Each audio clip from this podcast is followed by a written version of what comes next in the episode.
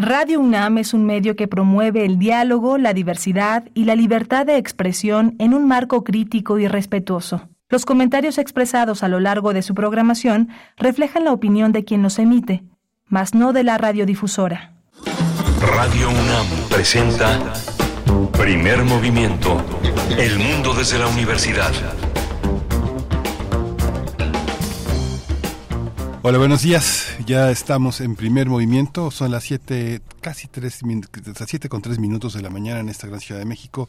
Hoy es 19 de septiembre, una fecha muy significativa, muy dolorosa y muy llena de esperanza para, para muchos. Una, un la ciudad, las ciudades penden de un hilo, pero al mismo tiempo la sostiene la energía de todos los ciudadanos que hemos logrado levantar estas piedras que nos han aplastado a veces rosado y este y medio mellado. Pero estamos aquí, está Rodrigo Aguilar al frente de la producción ejecutiva, está hoy está eh, Andrés Ramírez en, la, en la, el control de la cabina y mi compañera Bernice Camacho al frente de la conducción. Querida Bernice, buenos días. Qué gusto estar contigo, Miguel Ángel Quemain, con este equipo que estará acompañándoles a través de las frecuencias universitarias hasta las 10 de la mañana en, esta, en este día, 19 de septiembre, como lo comentabas. Hay que eh, seguir anunciando que hoy tendrá lugar el simulacro nacional. Son cuatro escenarios o hipótesis los que se presentan, eh, dos de sismo y dos de huracán. Y bueno, participan en este simulacro pues todos los niveles de gobierno, el gobierno federal, el estatal, los municipales, además el sector privado, el sector social, se invita a toda la población, a las familias a participar en este simulacro a las 11 de la mañana, simulacro nacional 11 de la mañana, hoy 19 de septiembre del 2023. Vamos a iniciar, vamos a iniciar en esta mañana con los contenidos. Tendremos como cada martes la participación de Edith Citlali Morales, violinista, comunicóloga, gestora cultural, investigadora musical, nos va a compartir una propuesta, un hilo, un hilo de eh, propuestas, de un hilo de piezas, de piezas musicales que tienen elementos eh, que comparten entre sí. Ya veremos de qué se trata en unos momentos más. Y vamos a tener también eh, ecosistema, movilidad urbana, la crisis del automóvil y las alternativas. Es un seminario por el Día Mundial Sin Auto. CUS UNAM va a estar presente en esta, en esta eh, tema. Víctor Alvarado va a estar con nosotros, él es responsable del área de movilidad y agenda climática en la organización El Poder del Consumidor. Y Nicolás Álvarez y Casa, él, es responsable del área de movilidad sustentable de la Coordinación Universitaria para la Sustentabilidad. Tendremos también la participación de Fe Navarrete, investigadora del Instituto de Investigaciones Históricas de la UNAM. Nos hablará, bueno, este tema lo, lo dejamos pendiente en la sesión anterior hace 15 días con Fe Navarrete eh, y lo titula de esta manera, Indios, indígenas u originarios, ¿para qué sirven las categorías étnicas? ¿Para qué sirven las categorías étnicas? Bueno, va a ser una, una entrega muy, muy interesante, eh, la de Fe Navarrete para esta mañana, no se la pierdan antes de terminar esta primera hora. En la, segunda hora vamos a tener a Lorenzo Meyer, eh, va a hablar de Cosío Villegas o cómo usar la historia para entender el presente. Lorenzo Meyer es profesor, investigador, uno de los intelectuales y académicos más relevantes en los medios de comunicación y en la academia. Tendremos la participación del profesor Saúl Escobar Toledo, profesor de Estudios Históricos de Lina, presidente de la Junta de Gobierno del Instituto de Estudios Obreros Rafael Galvana C. Nos hablará de la agenda pendiente en temas laborales. Agenda pendiente en temas laborales, Ustedes siempre son bienvenidos con sus comentarios, por supuesto, que enriquecen esta conversación matutina desde Radio UNAM. Eh, pues cuéntenos cómo, cómo, ven, cómo ven este panorama, los pendientes laborales y también los avances, los avances sobre qué base partimos, eh, pues ya hacia encaminándonos al cierre de este sexenio. Sí, vamos a tener también la poesía necesaria en la voz de Berenice Camacho con una selección musical también de su autoría. Tendremos, tendremos también en la mesa del día música, música.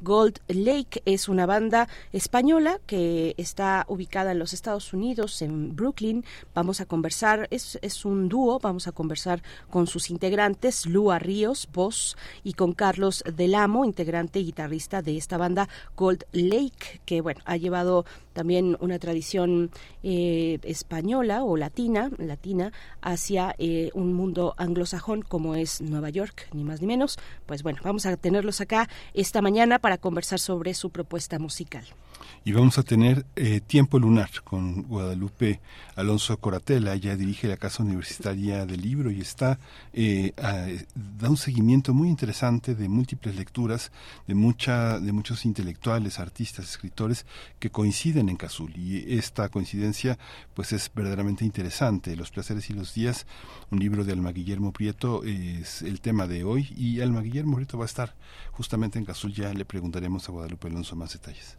Uf, eso va a estar muy bueno, los placeres y los días de Alma Guillermo Prieto. Cuéntenos ustedes eh, qué han podido leer de esta periodista, escritora, escritora mexicana. Eh, está vecindada en Colombia, en Estados Unidos también, creo que va y viene, eh, pero bueno, con una ha dejado una huella muy importante en temas de crónica, en la realización y el impulso de la crónica en nuestra región latinoamericana. Estos son los temas de esta mañana. Les invitamos a participar, como he dicho, en redes sociales. Les recuerdo las coordenadas, arroba Movimiento en X, antes Twitter y Primer Movimiento en Facebook. Vamos con la música, con Edith Citlali Morales. Primer Movimiento Hacemos comunidad con tus postales sonoras. Envíalas a primermovimientounam.gmail.com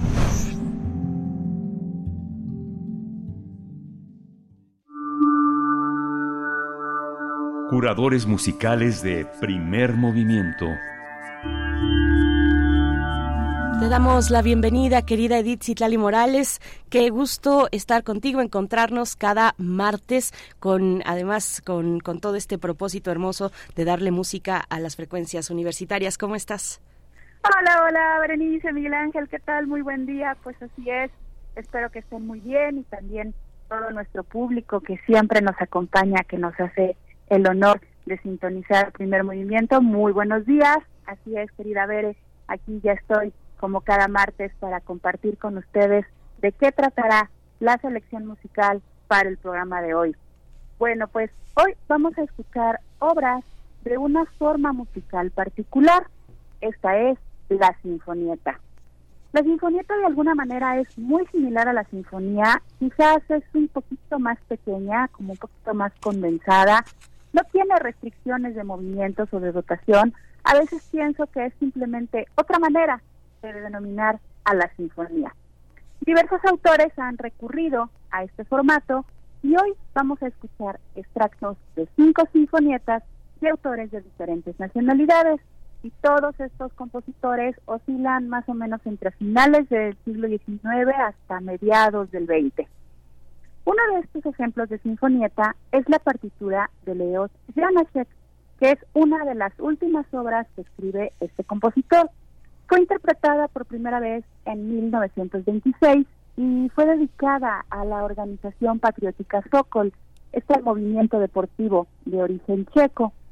Originalmente, Janacek escucha una banda interpretando una pieza, se inspira y escribe una fanfarria.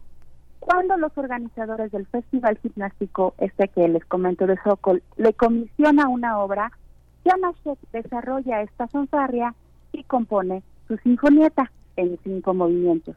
El extracto que escucharemos es el primero, que es precisamente la fanfarria, un alegreto alegro maestoso.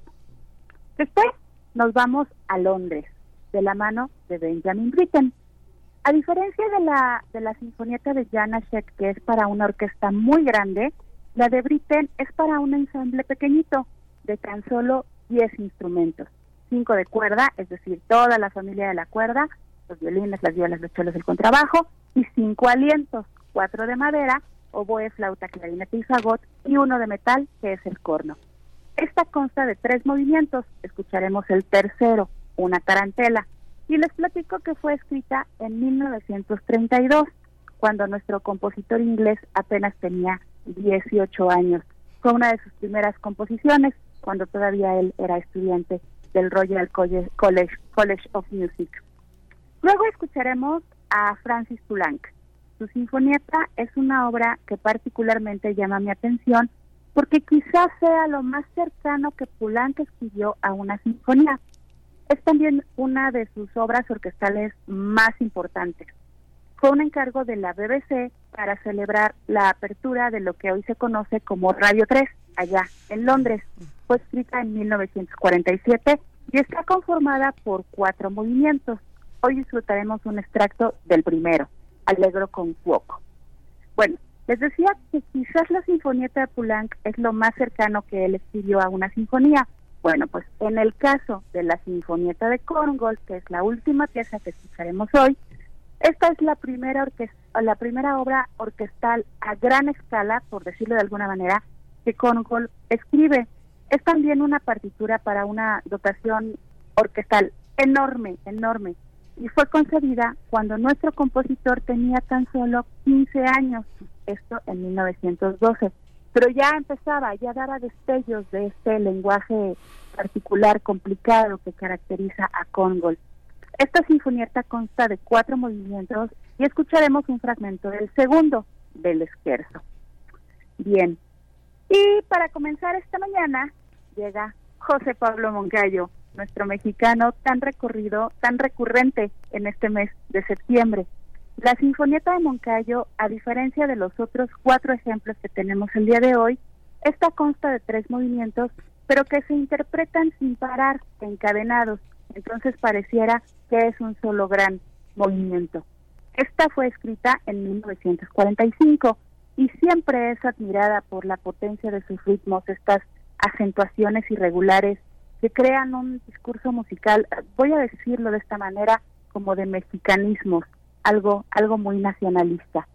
Les decía que fue interpretada por primera vez en 1945 por la entonces Orquesta Sinfónica de México, hoy Orquesta Sinfónica Nacional, bajo la batuta del propio Moncayo. Como les he comentado en muchas otras curadurías, por tiempos del programa es imposible escuchar las obras de principio a fin o el movimiento completo, pero cuando ustedes tengan oportunidad, busquen, busquen las obras, las encuentran en cualquier plataforma o en la lista de Spotify que mis compañeros del equipo de producción de primer movimiento realizan cada día y descubran o revisiten, según sea el caso, las obras completas. Créanme, lo van a disfrutar mucho, son partituras maravillosas. Pues así quedó. Moncayo, Janacek, Britten, Pulanki, Korngol, un abanico muy variado, una paleta de sonidos y colores muy interesantes que espero que gusten de él. Berenice Miguel Ángel, queridas y queridos amigos de Primer Movimiento, muchísimas gracias. Les mando un abrazo musical enorme.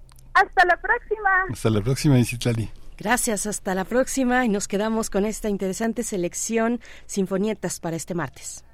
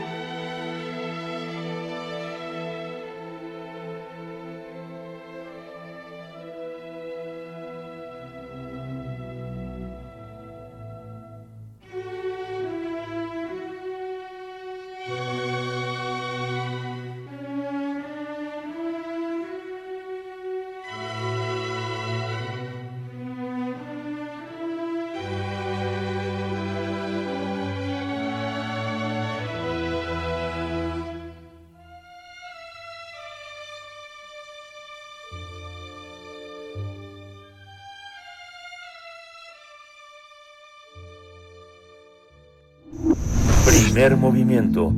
Hacemos comunidad con tus postales sonoras. Envíalas a primermovimientounam.gmail.com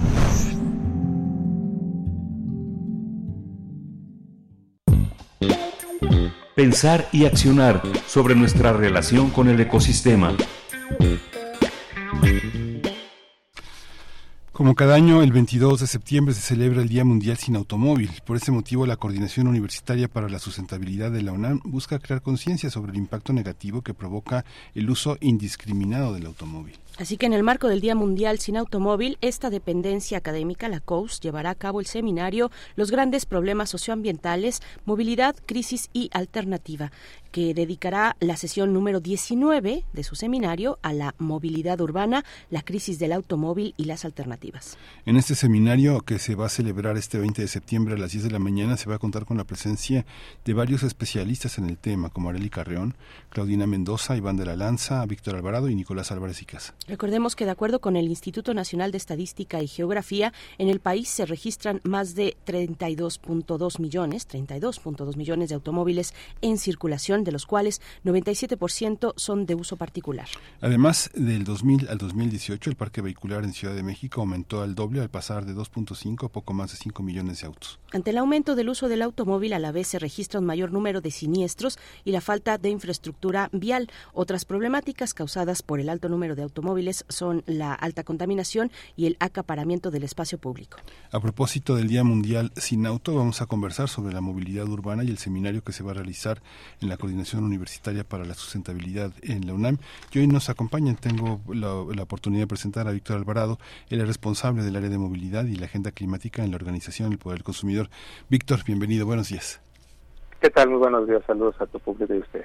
Bienvenido, Víctor. También saludamos a Nicolás Álvarez y Casa, responsable del área de movilidad sustentable de la Coordinación Universitaria para la Sustentabilidad de la UNAM. Nicolás, eh, bienvenido como siempre. Eh, buenos días. Hola, buenos días. Gracias por la invitación.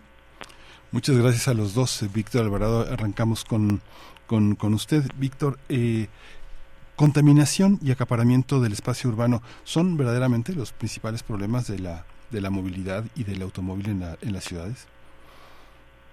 Son eh, una parte importante precisamente en esta problemática y externalidad por la dependencia y el sobreuso del automóvil particular, pero me gustaría agregar un par de, cifras en, en, adición a lo que recientemente comentaban al inicio.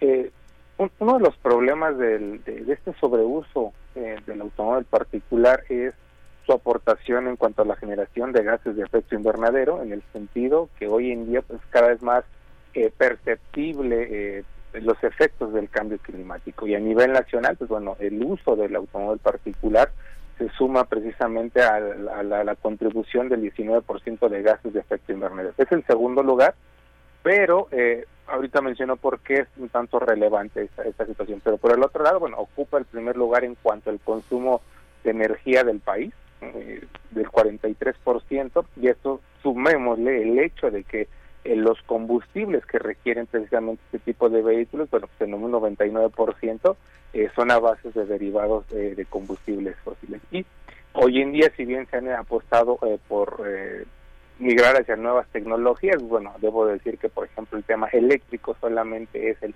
0.2% eh, de participación. Pero bueno, decirte que sin duda alguna, esta es una parte del, de las afectaciones de este sobreuso de lo que es el automóvil particular. Uh. Nicolás Álvarez y Casa, eh, ¿cuál es, cuál es tu, tu, tu percepción y cuál es la percepción de, en relación al espacio público y la sustentabilidad que va alrededor de poner un automóvil en la calle?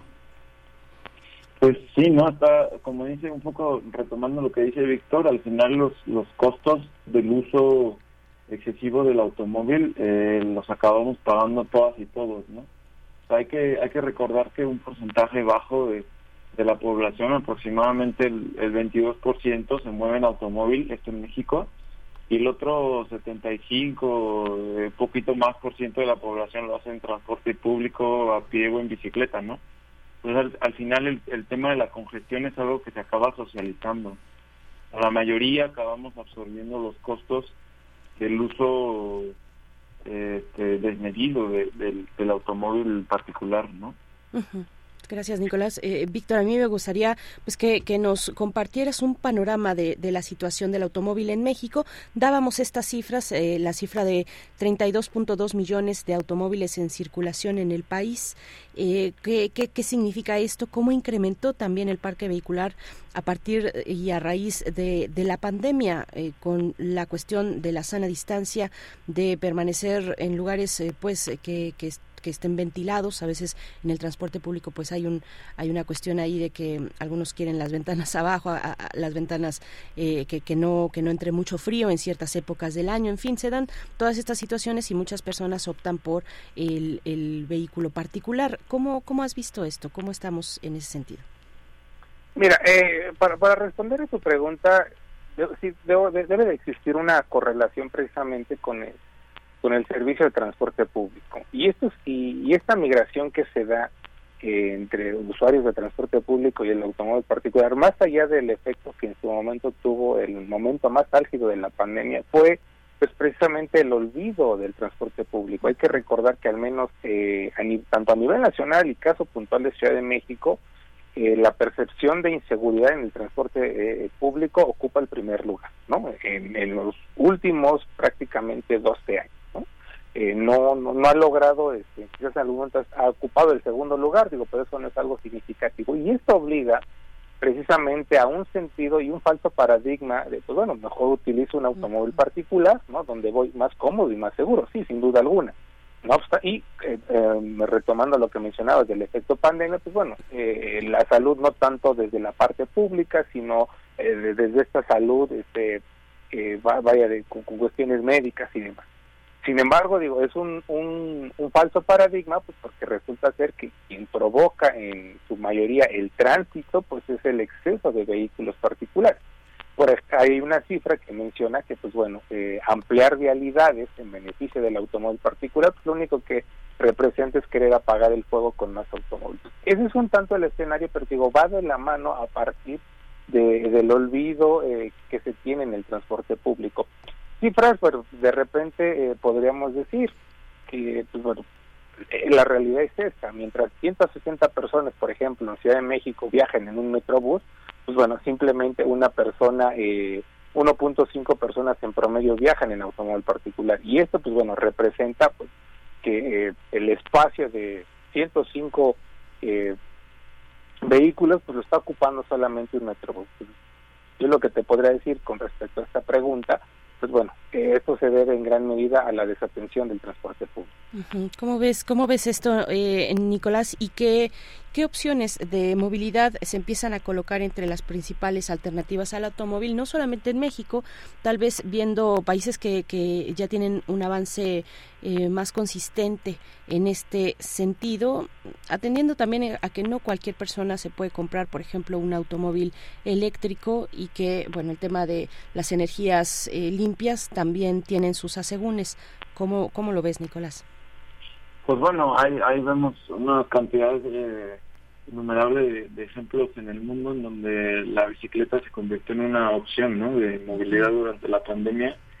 los mercados de la, de la bicicleta crecieron mucho durante este periodo. Eh, la demanda la demanda aumentó muchísimo. Vemos eh, claros ejemplos también de desde la sociedad civil organizada, cómo se impulsaron proyectos de ciclovías en diferentes ciudades. Aquí tenemos la, el ejemplo de la ciclovía Insurgentes, que surgió como una como un proyecto emergente y luego ya se quedó como definitiva. Bueno, se luchó para que se quedara como definitiva, que yo espero que sea una de las cosas que, que discutamos en el seminario de mañana.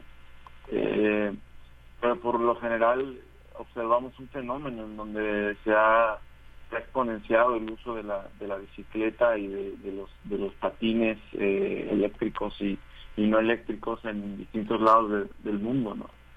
Eh, pues por supuesto ya hay, países, ciudades en, Europa donde el porcentaje de viajes en bicicleta, sobre todo en Holanda, en los Países Bajos, eh, es muy alto, ¿no? También tenemos condiciones de, de porcentajes bastante similares de movilidad ciclista entre las mujeres y los hombres.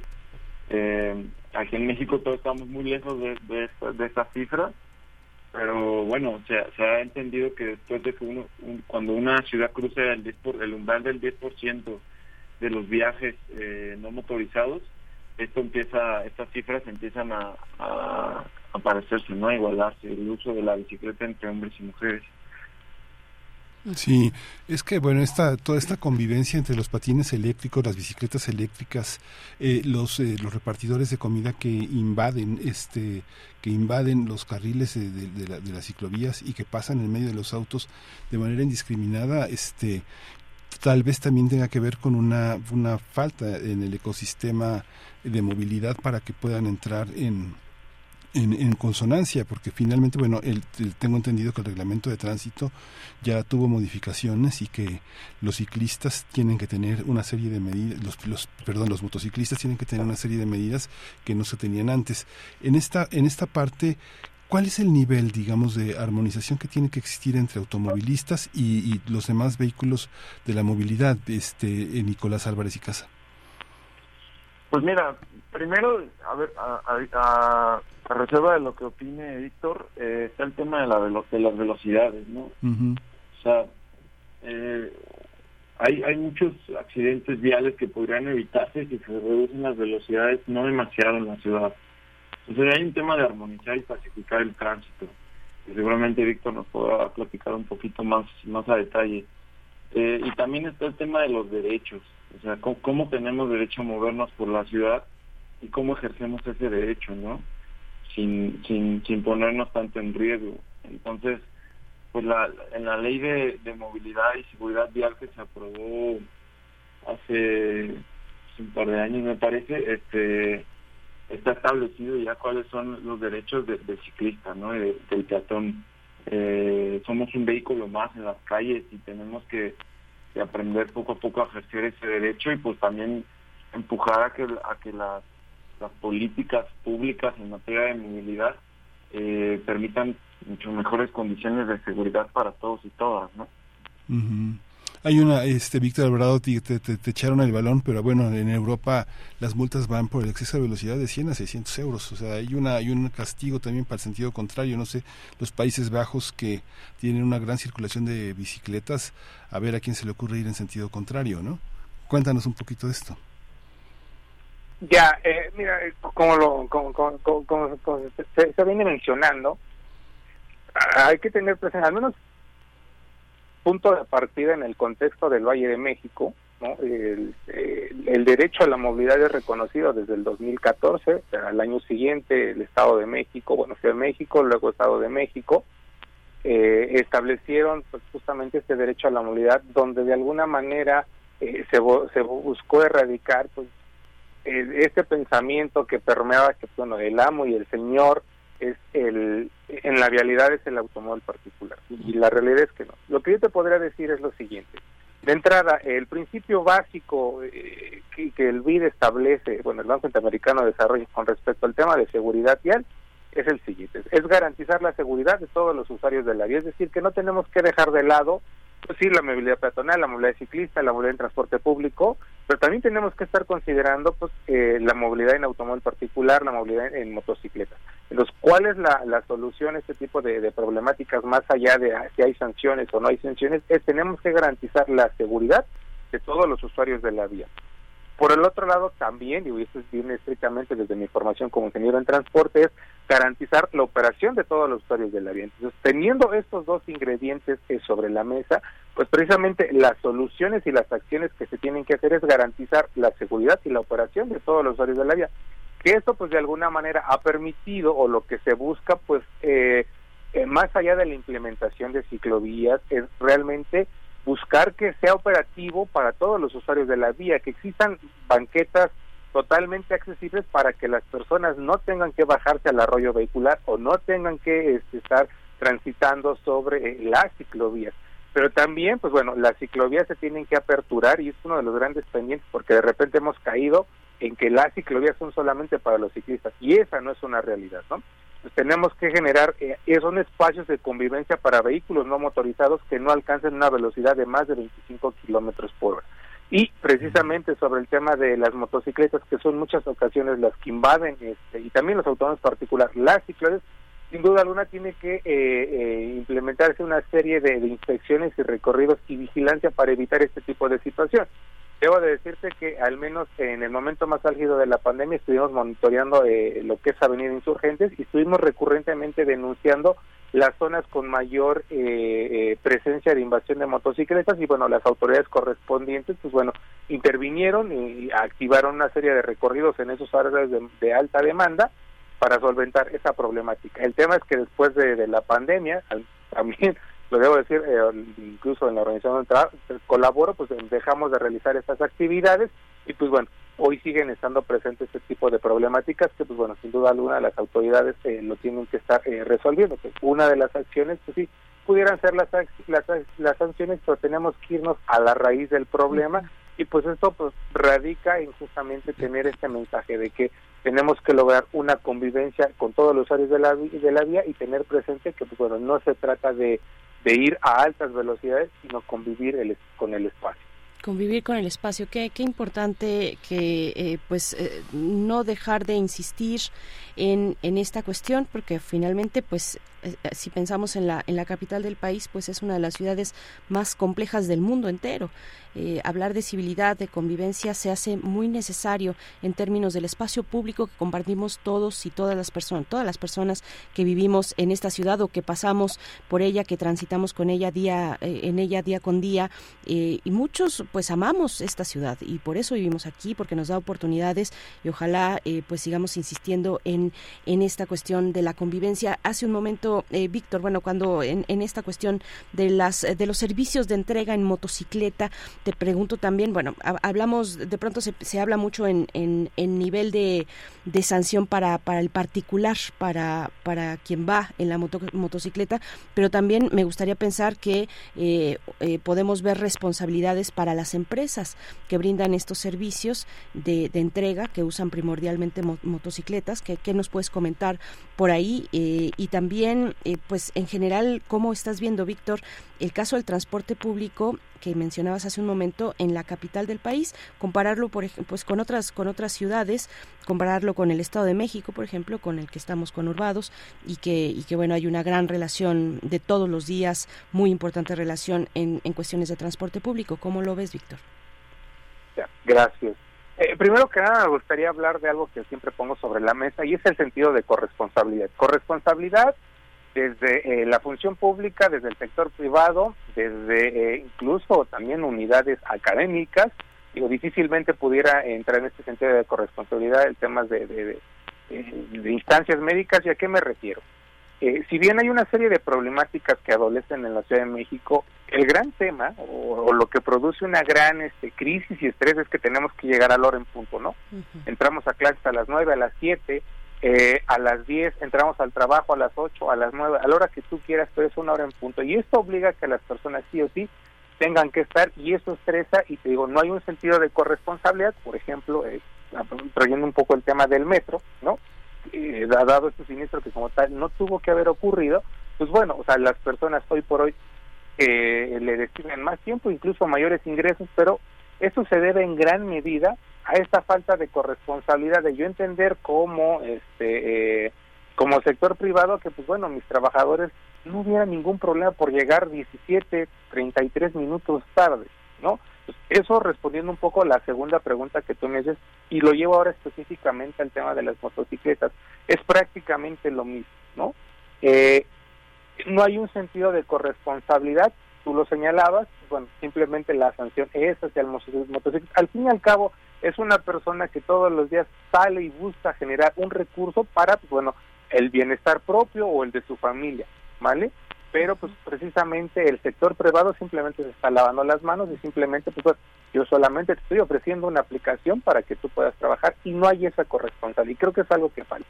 Ahora, también hay que tener presente el tema de las motocicletas que se dejó, bueno, el, algo que tenemos que tener presente es que la motocicleta ya no solamente es el vehículo que te permite atender una necesidad, eh, pues sí, una necesidad de viaje, el llevarte, el traerte, sino la motocicleta, incluso también la bicicleta, se ha convertido en un instrumento de trabajo. Y esto, en términos regulatorios, pues bueno, hay mucha materia y hay muchos pendientes y muchos vacíos legales que se tienen que estar eh, empezar a trabajar y a legislar. ¿Vale? Porque pues, la, resulta ser que se permiten hacer estos tipos de servicios, pero con motocicletas con características que no cumplen con los estándares mínimos de seguridad para el, el bien común a todos los usuarios de la vía, pero mucho menos cumplen con las características de seguridad para los usuarios.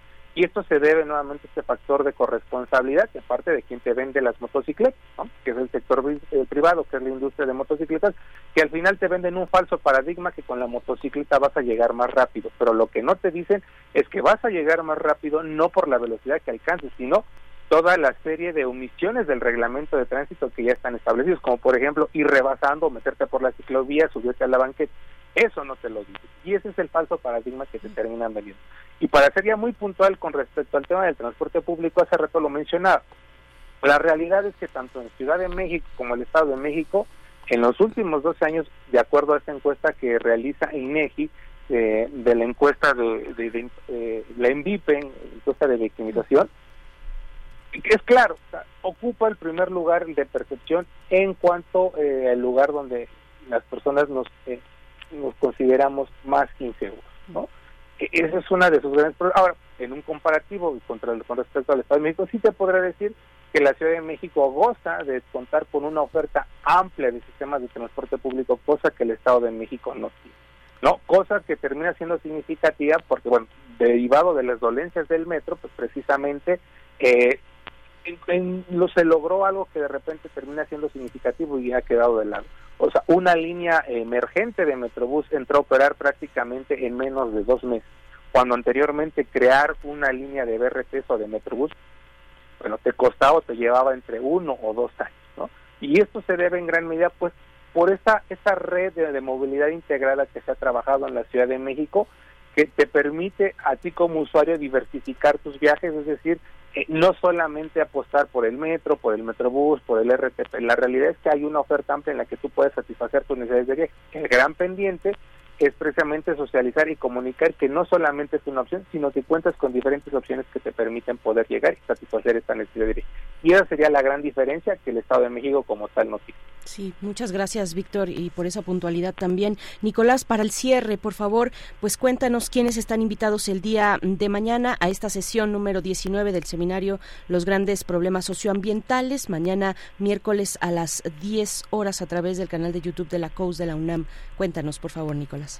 Sí, cómo no. Pues recordarles que el, este, este seminario se, se transmite a través del canal de la COUS UNAM de YouTube entonces, eh, iniciará a las 10 de la mañana, tiene una duración aproximada de, de dos horas.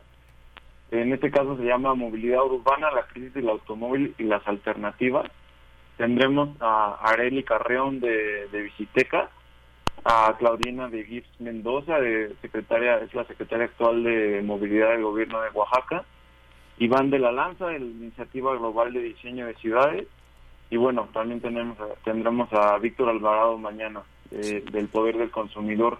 Eh, pues les invitamos a que se conecten, a que vean el, el seminario. Yo creo que va, va a ser una sesión muy interesante donde va a haber, eh, hay, mucho que, que, debatir, que hablar, que, que discutir. Eh, y pues pues nada, en fin, es, es parte de, de, una de una serie de seminarios que los, los seminarios de los grandes problemas ambientales que lleva que lleva transmitiendo la COUS desde hace ya más de, dos años, me parece. Sí. Entonces, invitarlos a que se conecten. Claro que sí, y aquí hemos dado cuenta de esos, eh, de este seminario, los grandes problemas socioambientales. Te agradecemos mucho. Sí. Muchísimas gracias, Víctor Alvarado, responsable del área de movilidad y agenda climática en el Poder del Consumidor. Nicolás, Nicolás Álvarez y Casa, muchas gracias también, responsable del área de movilidad sustentable en la Coordinación Universitaria para la Sustentabilidad de la UNAM. Gracias a los dos. Muchas gracias. Hasta pronto. Gracias, Nicolás, Víctor. Bueno, mañana los podremos ver 10 de la mañana en el canal de YouTube de la COUS COUS, bueno, son las siglas de la Coordinación Universitaria para la Sustentabilidad de la UNAM. COUS UNAM en YouTube, 10 de la mañana, mañana miércoles, para que no se pierdan el detalle de esta, de esta sesión. Nosotros vamos con música. Las Sinfonietas es el tema musical de hoy con Edith Citlali Morales. Vamos a escuchar a Jana Sheck. Vamos eh, con esta sinfonieta, el primer movimiento, fanfarria, alegreto, alegro, maestoso.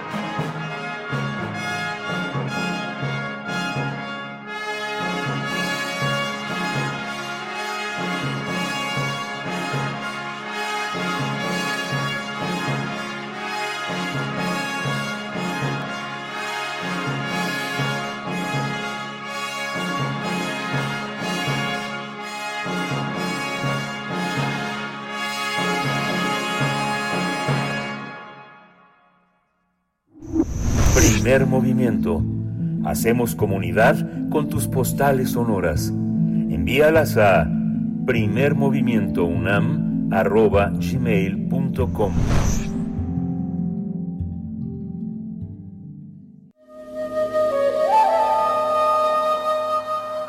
Nuevas historias para un nuevo mundo.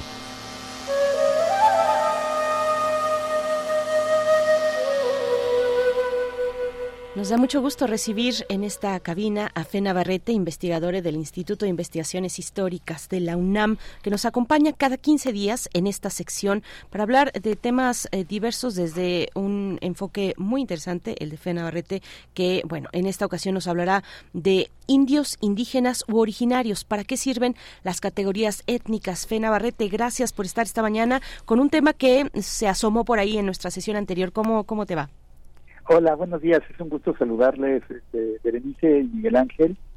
Y pues sí, en efecto, este, justamente la, en la, en, eh, hace dos semanas, cuando en esta misma sección eh, estaba hablando yo de la discriminación hacia las lenguas indígenas y de cómo en la visión discriminatoria de muchos o racista de muchas personas en México, las personas indígenas no pueden ser bilingües, no se reconoce que son bilingües porque sus idiomas, las lenguas indígenas, no son reconocidas como de la misma manera que, por ejemplo, el inglés o el francés. Y justamente Miguel Ángel me planteó una pregunta o una, un tema de reflexión que es muy importante, y es justamente que, si esta categoría de indígena o de lenguas indígenas es una categoría que exista dentro de las propias lenguas, que es una categoría eh, que, que los propios pueblos eh, indígenas eh, consideran como propia. Y creo, y justamente pues prometí tomar esta discusión y, pues es la idea, ¿no? Eh, ha habido otros temas en estas semanas, por cierto, eh, llegó a México la guerra de los baños y toda esta nueva política de odio contra las personas transfóbicas, pero pues eso lo dejaremos para, para la próxima vez tal vez. Y ahora pues quería un poco dar algunas reflexiones sobre este sobre este asunto de las lenguas, de, la categoría, las categorías étnicas, ¿no? Las llamo así porque eh, yo, en, bueno, en, unos textos que he escrito, distingo claramente lo que yo llamo categorías étnicas, que son etiquetas que se le ponen a los grupos y a los pueblos y a las personas desde afuera, y lo que podríamos llamar las, las identidades étnicas o las identidades eh, culturales que son asumidas por las propias personas desde adentro. Así. Entonces, por ejemplo, eh, esto es una cosa que Ana Aguilar ha repetido muchas veces en sus textos, pero ella, eh, como ella se considera en primer lugar una persona de San Pedro y San Pablo Ayutla de la nación misma. Y la mayor parte de las de las personas de su comunidad se definen de la se definen a sí mismas de la misma manera y toda la todas las personas que hablan la lengua ayuk eh, pues o bueno la mayoría de las personas que hablan la lengua ayuk se, identifican como miembros de, lo que llaman la nación Miso o la nación Ayuk. Eso es una identidad étnica propia que se dan las, las personas y como bien señala, eh, y, los grupos, como bien señala Yasnaya, en la propia lengua Ayuk no existe una palabra equivalente a la palabra indígena del español. Entonces, digamos que en su propia lengua y en su contexto particular, en su contexto local, en sus comunidades, las personas hablantes de Ayuk, por dar un ejemplo, solo, no se identifican como indígenas. Entonces, eh, indígena es una categoría que, que, no, que, no, que no utilizan ellas desde adentro para hablar de sí mismas, sino que se utiliza desde fuera para hablar de ellas, y eso es lo que yo llamo categoría étnicas. Y pues eh, históricamente es, más que claro que la categoría indio, por ejemplo, no existía antes de la llegada de los españoles eh, en el siglo XVI que fue en el, en el proceso de la, de la conquista y de la colonización de las poblaciones que vivían en América, que los españoles le impusieron a todas ellas una categoría externa que era llamarlas indios y que implicaba en el régimen colonial que tenían que ser subordinados, que tenían que pagar tributo, que eran considerados como niños, que eran considerados como paganos y una serie de elementos negativos. Entonces, esta es una categoría étnica que está vinculada al poder. Después, eh, después de la independencia de México, eh, la categoría de indio fue sustituida por la categoría de indígena, pero la categoría de indígena también fue impuesta desde fuera y tenía muchos elementos también negativos. ¿no? Los indígenas se comenzaron a asociar con la ignorancia, con el atraso, se consideraba que los indígenas no eran propiamente mexicanos y que para ser mexicanos tenían que dejar de ser indígenas, es decir, tenían que aprender español, tenían que comportarse como los grupos hispanoparlantes de, las de, las, de las ciudades, y de las secciones más privilegiadas de la sociedad. Y más recientemente, eh, por ejemplo, en la Ciudad de México se ha adoptado la categoría étnica de originaria para referirse a los pueblos que antes se llamaban indígenas. Entonces ahora en la Ciudad de México tenemos una ley de, los, de las comunidades originarias y los pueblos originarios y diversos pueblos como las comunidades de Milpalta o de Tláhuac o de Tlalpan o de Xochimilco han, y también en muchos barrios en Coyoacán, en, en, este, en diversas alcaldías, han eh, han, han acogido esta ley y han adoptado la etiqueta de original. Pero el punto aquí, sobre todo, es, señalar que, que, estas etiquetas son puestas desde fuera. Por eso las llamo categorías étnicas. Son categorías que, son impuestas desde el poder y que sucede que a veces los propios pueblos adoptan como propios. Esa es otra historia la que ahorita ¿no? Entonces es muy importante que, o sea, es, es tiene razón eh, Miguel Ángel en señalar que la mayoría de las personas que nosotros, que, desde fuera llamamos indígenas, cuando tú les preguntas cómo se definen a sí mismas, van a decir yo me defino como miembro de una comunidad, yo me defino como hablante de una lengua, yo me defino como habitante de un barrio, pero no van a decir yo me defino como indígena, porque la categoría indígena es externa a las definiciones internas que tienen de su propia identidad. La categoría indígena de alguna manera es la manera en que las vemos desde fuera estas personas y no la manera en que estas personas se ven a sí mismas desde, desde adentro, digamos, cuando están en sus comunidades o en sus contextos sociales eh, eh, originarios. Entonces, el, este, las categorías éticas, por otro lado, tienen que ver con el poder, tienen que ver con el hecho de que en el régimen colonial a los indios se les ponía en una posición de inferioridad, se les racializaba como diferentes y se les asociaba con la, con la con ser menores, con ser desvalidos con ser paganos. Y en, durante toda la historia nacional de México, la categoría indígena ha estado marcada por ideas de ignorancia, por prejuicios de eh, de falta de, progreso, de atraso, de no ser mexicano. Y justamente, por ejemplo, la categoría de originario se supone que busca evitar esos, esos elementos negativos y que es una categoría más neutra que se refiere simplemente a que estas son poblaciones que han existido desde antes que otras poblaciones. Por eso se les llama originarias. ¿no? Eh, entonces, eh, ahora, es bien, estas categorías externas, es lo interesante, también pueden ser retomadas por las propias personas que son colocadas en esta posición, que son llamadas indígenas o que son llamadas originarias o indias, y pueden ser adoptadas por ellas como una categoría, como una forma de resistencia o de lucha, incluso en contra de esos sistemas que han utilizado esas palabras para oprimir. Entonces, por ejemplo, como señala eh, otra vez Yasmin Aguilar, que es la persona que más ha reflexionado de una manera más lúcida sobre estos temas, desde una perspectiva de un hablante de lengua indígena, eh, eh, ella señala que ella sí se considera indígena cuando entra en relación con otros pueblos originarios y cuando sobre todo entra en relación con el Estado.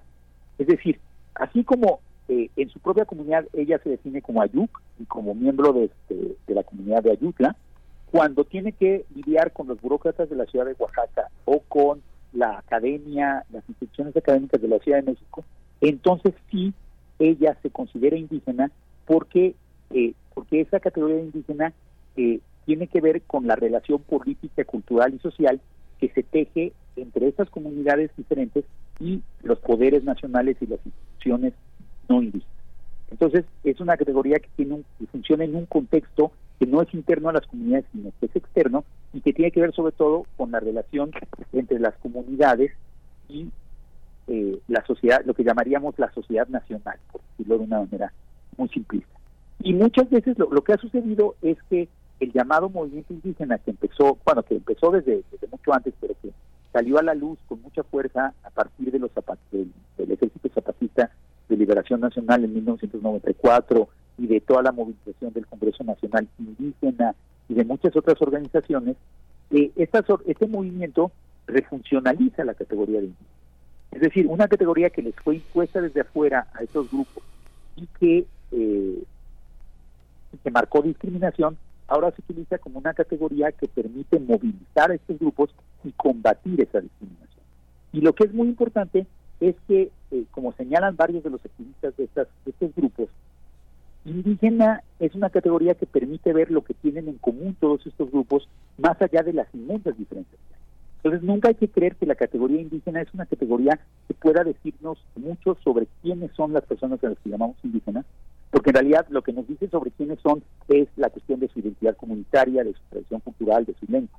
Sin embargo, la categoría indígena lo que nos dice es que todas estas diferentes lenguas, todas estas diferentes comunidades, todos estos diferentes colectivos y grupos han sido tratados de una manera particular por el Estado. Han sido objeto de políticas particulares, han sido objeto de racismo, han sido objeto de persecución de sus idiomas, y eso es lo que los hace indígenas, su relación con el Estado. Entonces, justamente, cuando quieren eh, discutir con el Estado, pues sí resulta útil la categoría de indígena. Fena Barrete, muchas gracias. Nos quedamos con estas reflexiones. Eh, me eh, pensaba mientras te escuchaba, pues de lo que vimos el el viernes pasado, en el 15 de septiembre, este festival en el grito de independencia en el Zócalo Capitalino, que tuvo varias muestras de una, eh, ya, ya nos comentarás después tú si quieres hacer un, breve comentario en otra ocasión, pero eh, bueno, muestras, eh, una muestra lingüística, por ejemplo, ¿no? De, de, la diversidad lingüística de nuestro país. Sigue siendo problemático el tema de la pertenencia étnica, porque bueno, finalmente, ¿qué es eso? ¿A qué le llamamos etnia?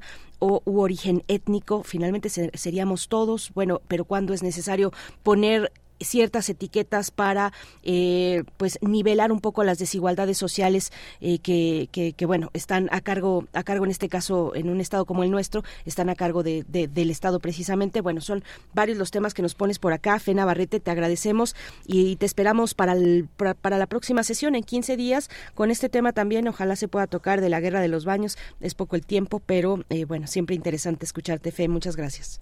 Claro que sí, será un gusto y nos vemos en 15 días. Muchas gracias, Fe. Hasta pronto. Un abrazo. Otro para ti, Fe Navarrete, investigadora del Instituto de Investigaciones Históricas de la UNAM. Todo un tema también el de los baños públicos, Miguel Ángel. Sí, todo un tema, todo un tema que ha inundado de odio las redes sociales. Sí, sí es durísimo, es muy, muy duro. Bueno, vamos a hacer una pausa, son las 7 con 59 minutos, en realidad nos vamos al corte y volvemos después de este, están escuchando Radio UNAM, volvemos. Síguenos en redes sociales. Encuéntranos en Facebook como Primer Movimiento y en Twitter como arroba PMovimiento. Hagamos comunidad.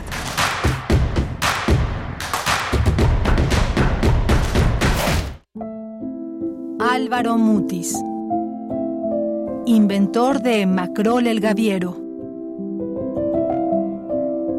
Cien años de su nacimiento. En Amberes, Bélgica, tomábamos un barco hasta Buenaventura, Colombia. Eran barcos mitad de carga y mitad de pasajeros, que paraban en diversos puertos del Caribe. Estos viajes representaban la más grande fascinación que había en mi vida, pues me permitían entrar en contacto directo con el mar, una presencia que siempre me ha dominado.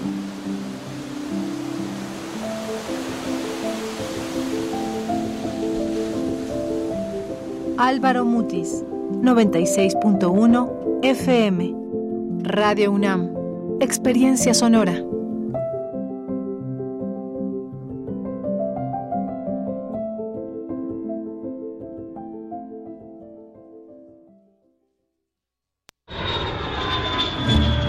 ...46 emisoras de 17 países de Europa, América y África.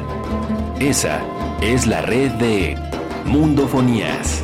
Música para descubrir el mundo. Todos los sábados a las 18 horas por el 96.1 de FM. Radio UNAM. Experiencia sonora. ¿Sabías que la Ciudad de México cuenta con una fiscalía especializada para la atención de delitos electorales? La FEPADE es la autoridad encargada de procurar justicia en materia penal electoral. Previene, investiga y persigue delitos electorales. Si eres víctima o testigo de un delito, denuncia al 800-133-7233, www.denunciadigital.cdmx.gov.mx o en cualquier agencia del Ministerio Público. Fiscalía especializada para la atención de delitos electorales de la Ciudad de México. Denunciar es prevenir. Las modas vienen y se van. Y hoy, el cristal o metanfetamina está de moda. Pero lo que viene y no se va son sus efectos dañinos. El cristal quita el hambre y el sueño, provocando alucinaciones y psicosis. Es muy agresivo para el cuerpo y la mente. Ahora el narco le añade fentanilo para engancharte desde la primera vez. Y el fentanilo mata. No te arriesgues. Si necesitas ayuda, llama a la línea de la vida 800-911-2000. Secretaría de Gobernación. Gobierno de México. Creemos en un mundo donde se escucha toda la música. Toda la música. Donde el conocimiento esté abierto al mundo. Donde se ame de todas las formas. Ese mundo es posible y vamos a pelear por él. Resistencia modulada. De lunes a viernes, de las 20 a las 23 horas, por el 96.1 de FM, Radio UNAM. Experiencia sonora. Encuentra la música de primer movimiento día a día en el Spotify de Radio UNAM y agréganos a tus favoritos.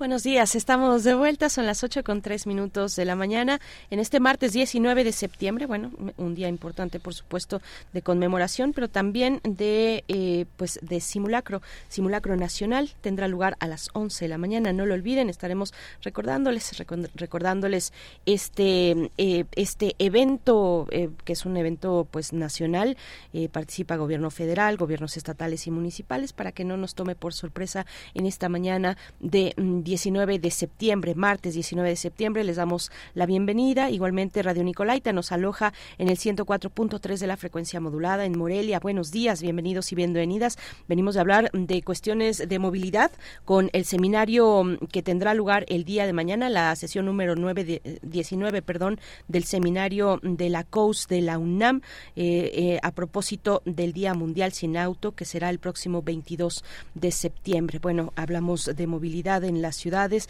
de las alternativas y también hablamos eh, de las categorías para nombrarnos, para nombrar, nombrarnos en un país diverso como, como este, como, como México, eh, eh, estos términos de indio, indígena, originarios. Bueno, tuvimos una charla muy interesante, una entrega muy interesante de mm, a cargo de Fe Navarrete, investigadora del Instituto de Investigaciones Históricas de la UNAM. Saludamos al equipo, presento al equipo, Rodrigo Aguilar en la producción ejecutiva, se encuentra mm, esta mañana Andrés Ramírez en la operación técnica de la consola y Miguel Ángel Quemain en la conducción. Ella anda con su gorra amarilla, violeta verde. Sí, está por acá, ¿verdad? Amarilla, amarilla piolín. Ahí está. está vivo en, la, en una esquinita que no la veía yo. Violeta Berber también en la asistencia de producción. Miguel Ángel, ¿cómo estás? Hoy tenemos una, una presencia interesante. Bueno, lo que dices es muy, muy, muy importante. Muchos niños ven eh, como una ya como un protocolo necesario tener cada vez menos eh, eh, más ahorro de tiempo más eficacia en el simulacro de eh, alerta de protección civil. Y en las escuelas es una actividad muy importante. Ya forma parte también de los libros de, de los libros de texto. Hay un espacio importante a esa labor de comunidad a esa labor también de memoria histórica. Y, bueno sí atentos todos para detectar todo lo que está en las en, las fallas nuevos nuevos compañeros de trabajo nuevas generaciones que se integran a las escuelas a las universidades y bueno echarle montón a esta manera de cuidarnos todos no Sí, por supuesto. Rápidamente, algunos comentarios en redes sociales. Leslie Marín Arteaga nos desea buenos días y nos saluda a la conducción y al equipo de primer movimiento. David Funk Soldier nos dice: Hola, buenos días. José Pablo Moncayo también tiene una sinfonieta. Saludos. Fue la primerita que escuchamos. David, muchas gracias por, por este comentario. Alfonso de Alba Arcos también dice: Buenos días, jóvenes. Siempre es interesante entender mejor al enorme compositor del Guapango, José Pablo Moncayo. Gracias, maestra Edith Zitlali. Eh, también José Barco nos dice, comenten del robo de bicicletas en las cicloestaciones. Alfonso de Alba Arcos dice, menos del 25% de las personas que se mueven en México lo hacen en automóvil. Los automóviles acaparan el espacio y contaminan significativamente. El transporte público casi nunca alcanza y los ciclistas casi siempre somos marginados. Buen día, interesante, nos dice. Eh, y bueno, por último, refrancito también dice, soy, soy automovilista, he sido motociclista, soy ciclista, ando en patines y soy peatón. No más me falta experimentar andar en scooter, pero la situación es que somos muchos, todos queremos llegar primero, todos tenemos la razón.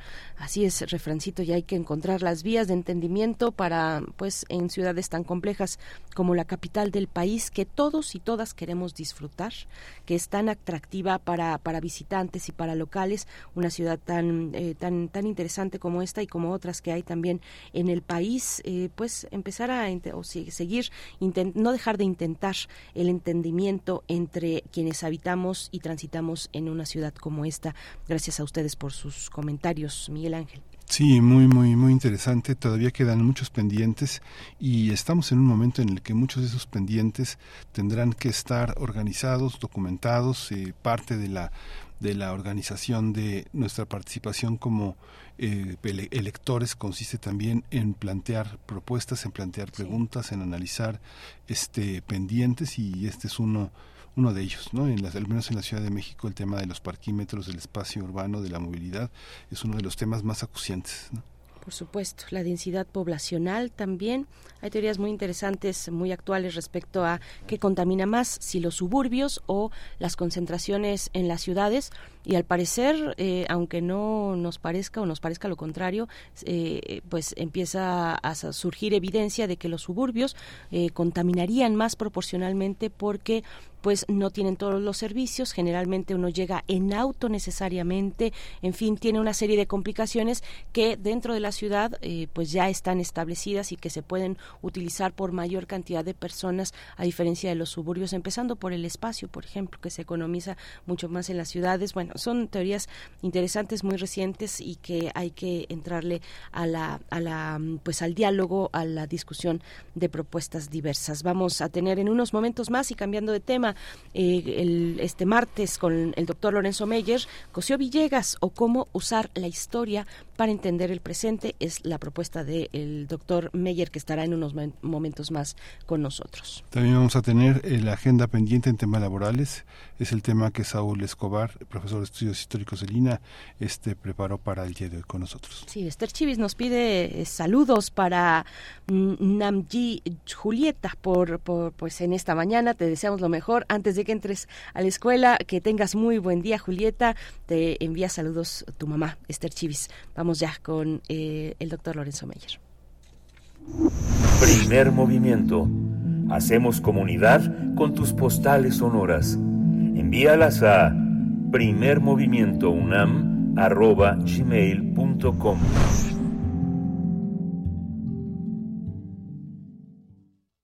Nota del día.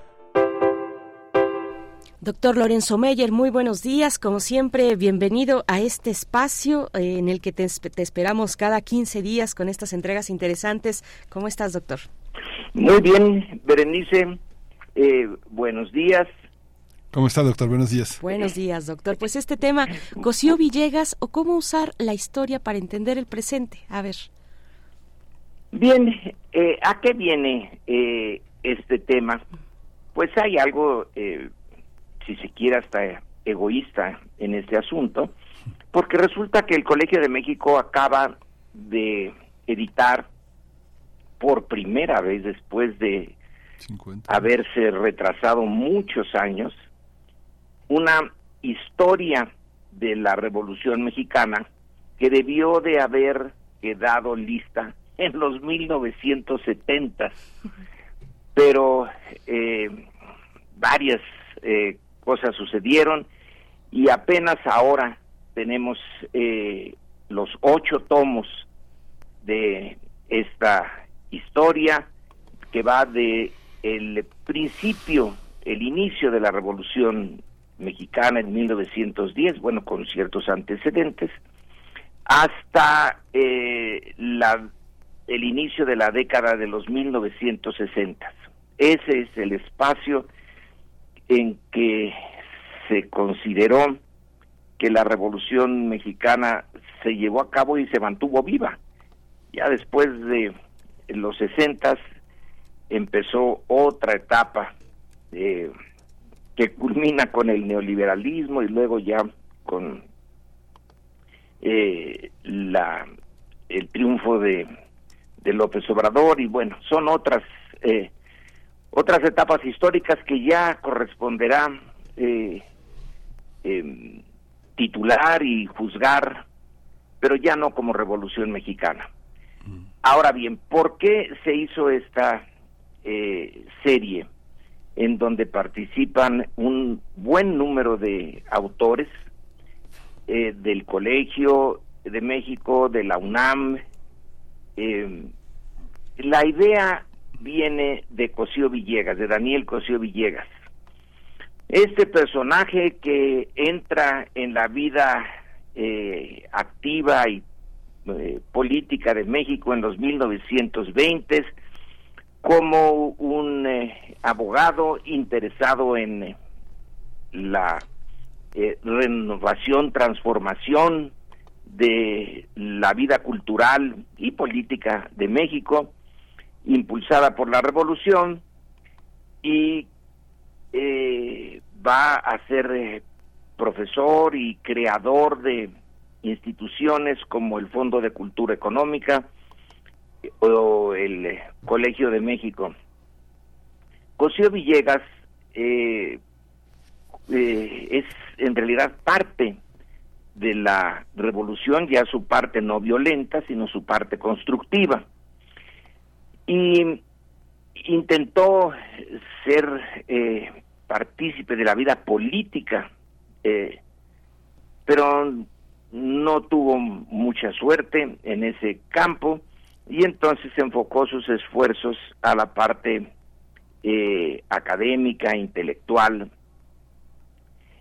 En 1947 publicó un pequeño ensayo que tituló La crisis de México, un ensayo que le eh, costó muchas críticas, porque imaginemos, eh, 1947 es el principio del gobierno de Miguel Alemán, en donde pues el eh, afán de que se viera eh, que todo iba bien, que la revolución había llegado ya a su punto culminante y muy constructivo, que México tenía un eh, futuro espléndido, que se había establecido un nuevo régimen de justicia social, de progreso, la economía iba bien, ya no tenía México dificultades con su vecino del norte, eh, había participado, aunque eh, no militarmente mucho,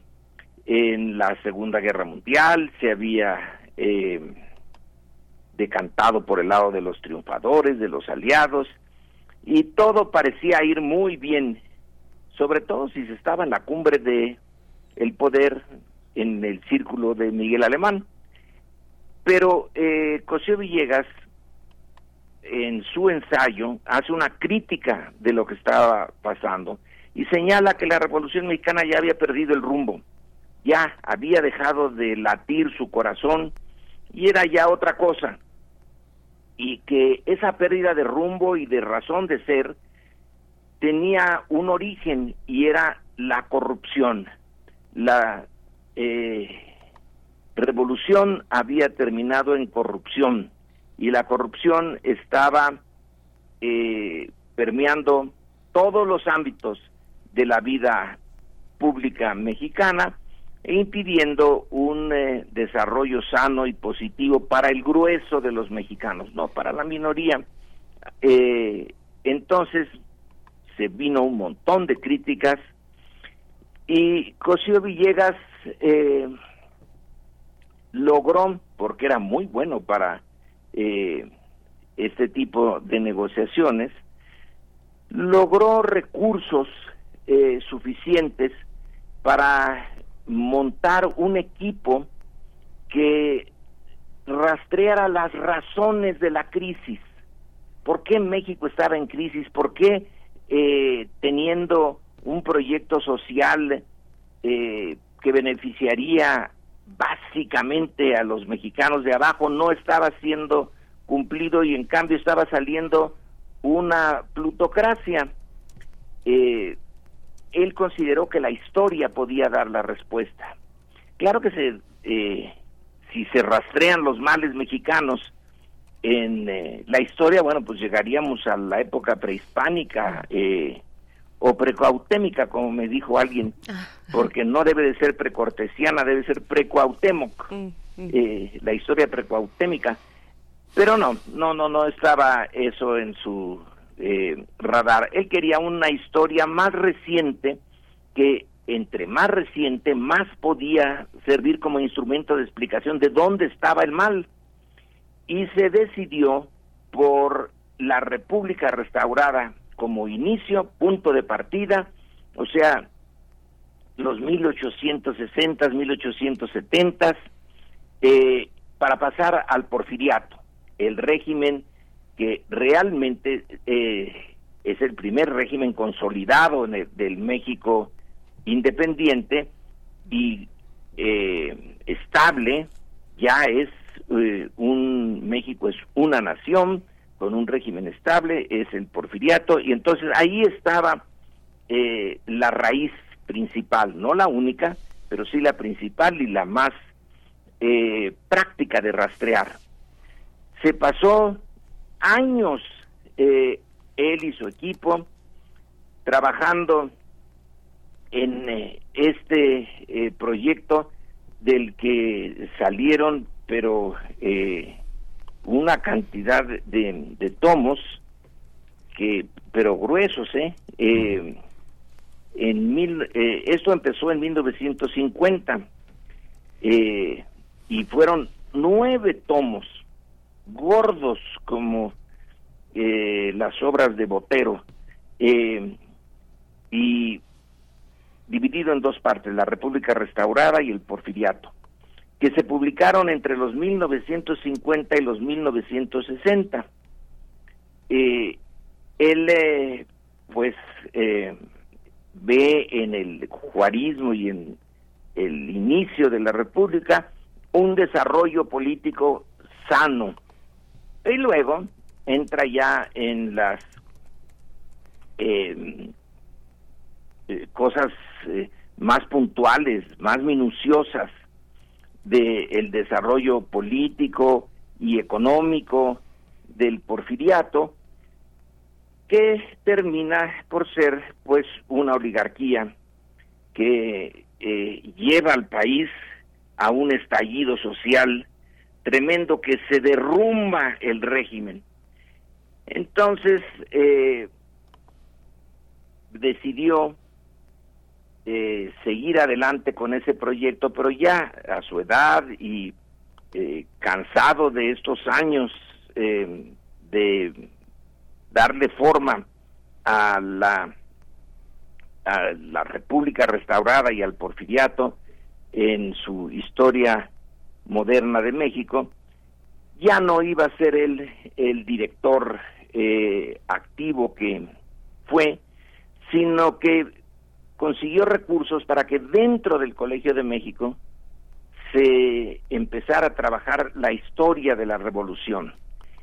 Y a través de esta eh, secuencia, eh, la República restaurada con Juárez a la cabeza, eh, la muerte de Juárez, el conflicto interno entre los liberales, el eh, triunfo de Díaz y los suyos, la consolidación de un régimen, su eh, clímax y destrucción que llevan a otra vez la transformación muy penosa, muy sangrienta de México con la revolución y a dónde nos condujo la revolución, que todo esto parte de la premisa de que había una crisis en México, que la crisis era en realidad no del sistema económico, sino de la estructura moral de en que estaba montada su, su política. Era una crisis de valores.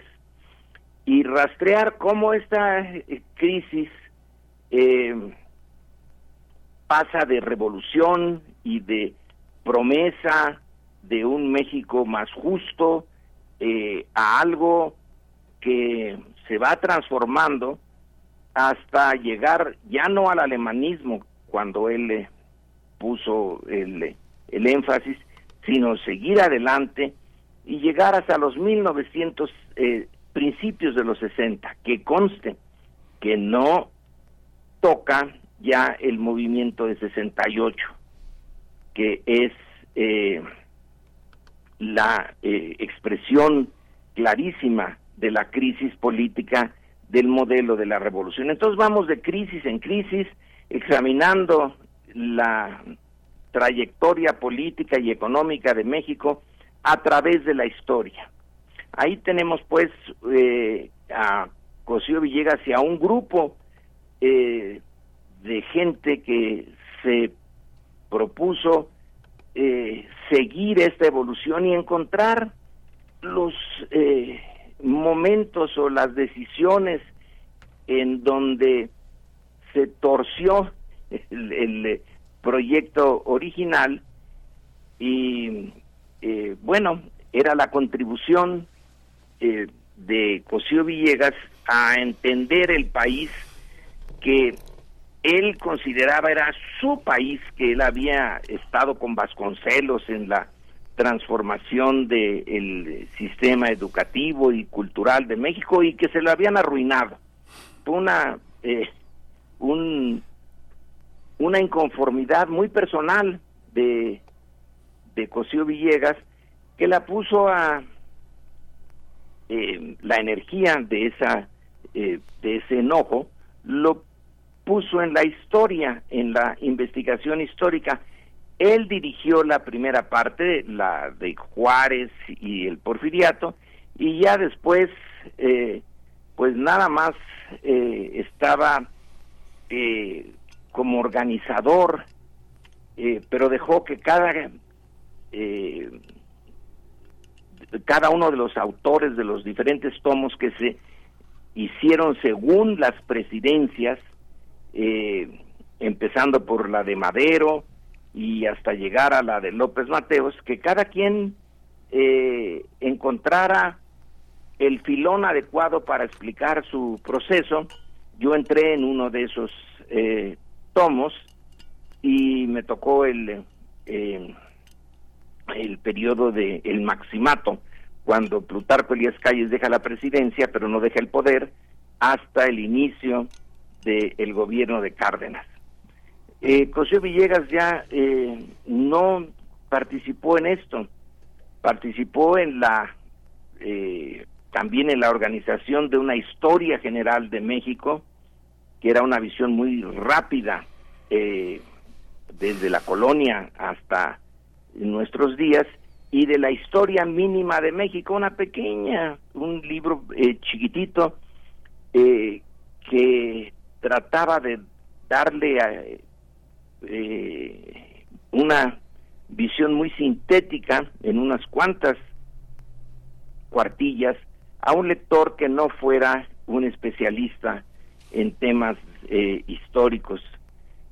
Y luego, en unos ensayos, antes de morir, eh, sintetizó todo lo que había recogido a lo largo de los nueve tomos que él dirigió y luego de los de la Revolución Mexicana que iban a ser originalmente 23, eh, pero que algunos autores fallaron, no se terminaron, por eso se quedó inconclusa, hasta que eh, se volvió a tomar por parte del presidente del Colegio de México, García, Javier García Diego, metió nuevos autores y tenemos ya el, eh, eh estos ocho tomos que están ya ahora en las librerías.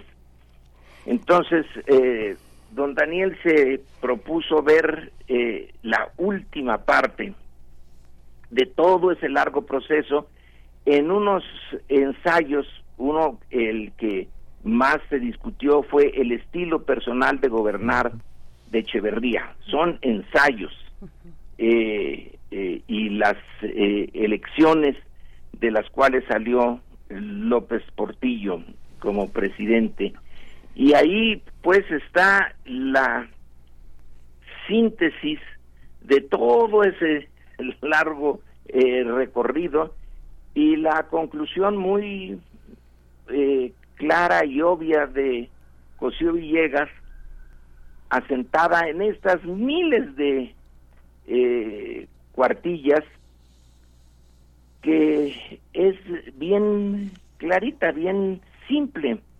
Eh, la eh, estructura democrática formal de México no eh, no se arraigó porque su clase política que pudo haber llevado al país por otros caminos se empantanó en su eh, notable eh, corrupción y llevó a México por eh, senderos que terminan en eh, concentración del poder, concentración de la riqueza y eh, un sistema autoritario, no democrático.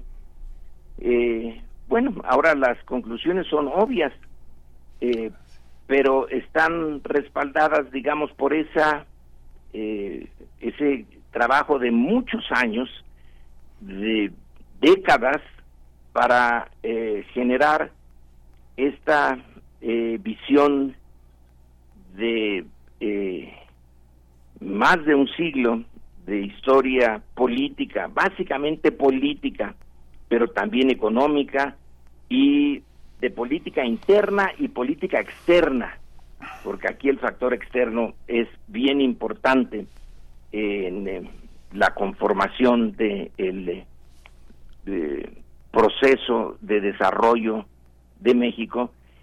Y entonces eh, tenemos una visión de México que corresponde a la de la generación intelectual que hereda eh, ya la revolución mexicana, pero ve cómo su élite política la va corrompiendo hasta llegar a nudos sin salida, sin eh, que es el la destrucción del porfiriato eh, por no querer ni poder evolucionar de acuerdo a la eh, época en que se estaba eh, llevando a cabo ese proceso de desarrollo mexicano. Y lo mismo con la revolución, José Villegas alcanzó a ver el movimiento del 68,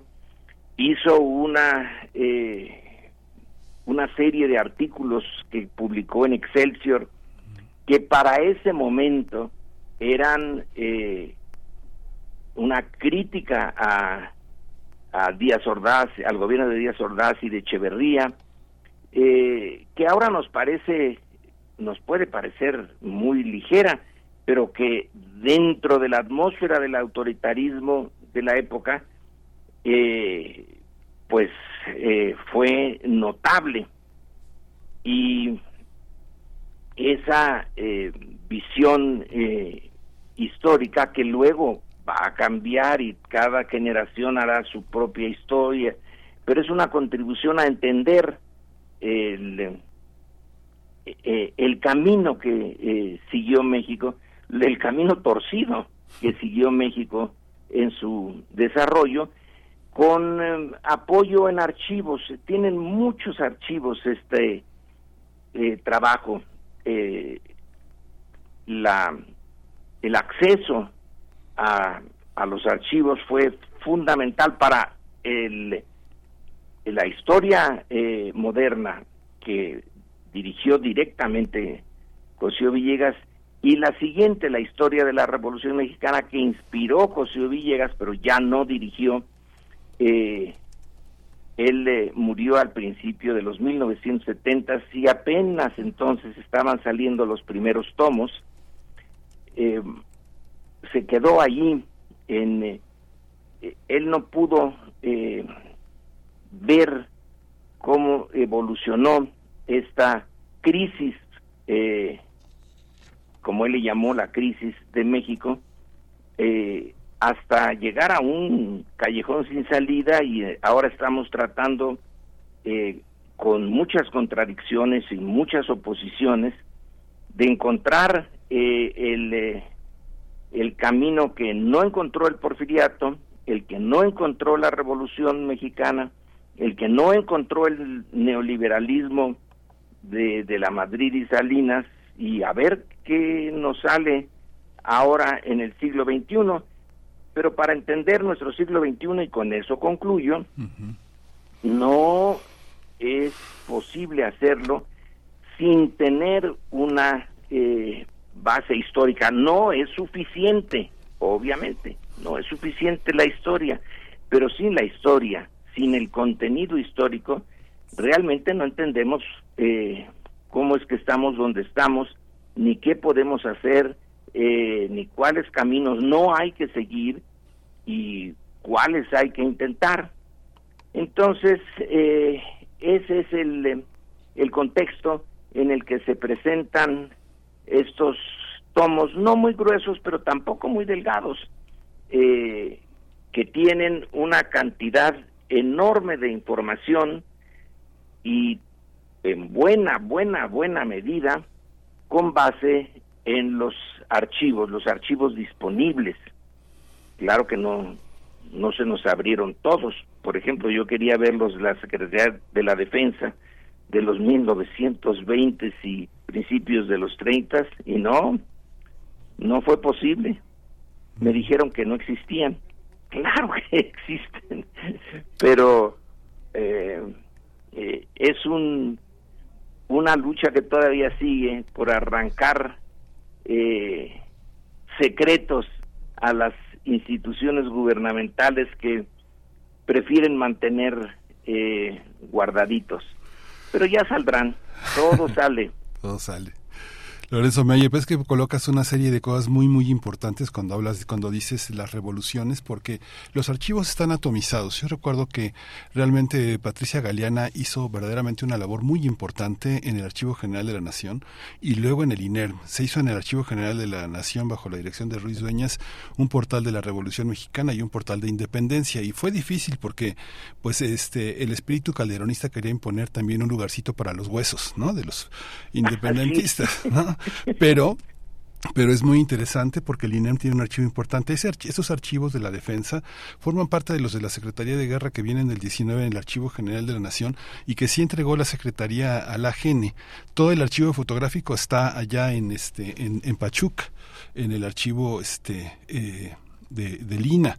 Y la otra parte también está aquí en la UNAM. Es una parte también muy importante este, ya parte del proceso arrancado. Y ahora que comentas también este de eh, José C. Valadez, que es otro otro personaje interesante que nada más fue periodista, ¿verdad?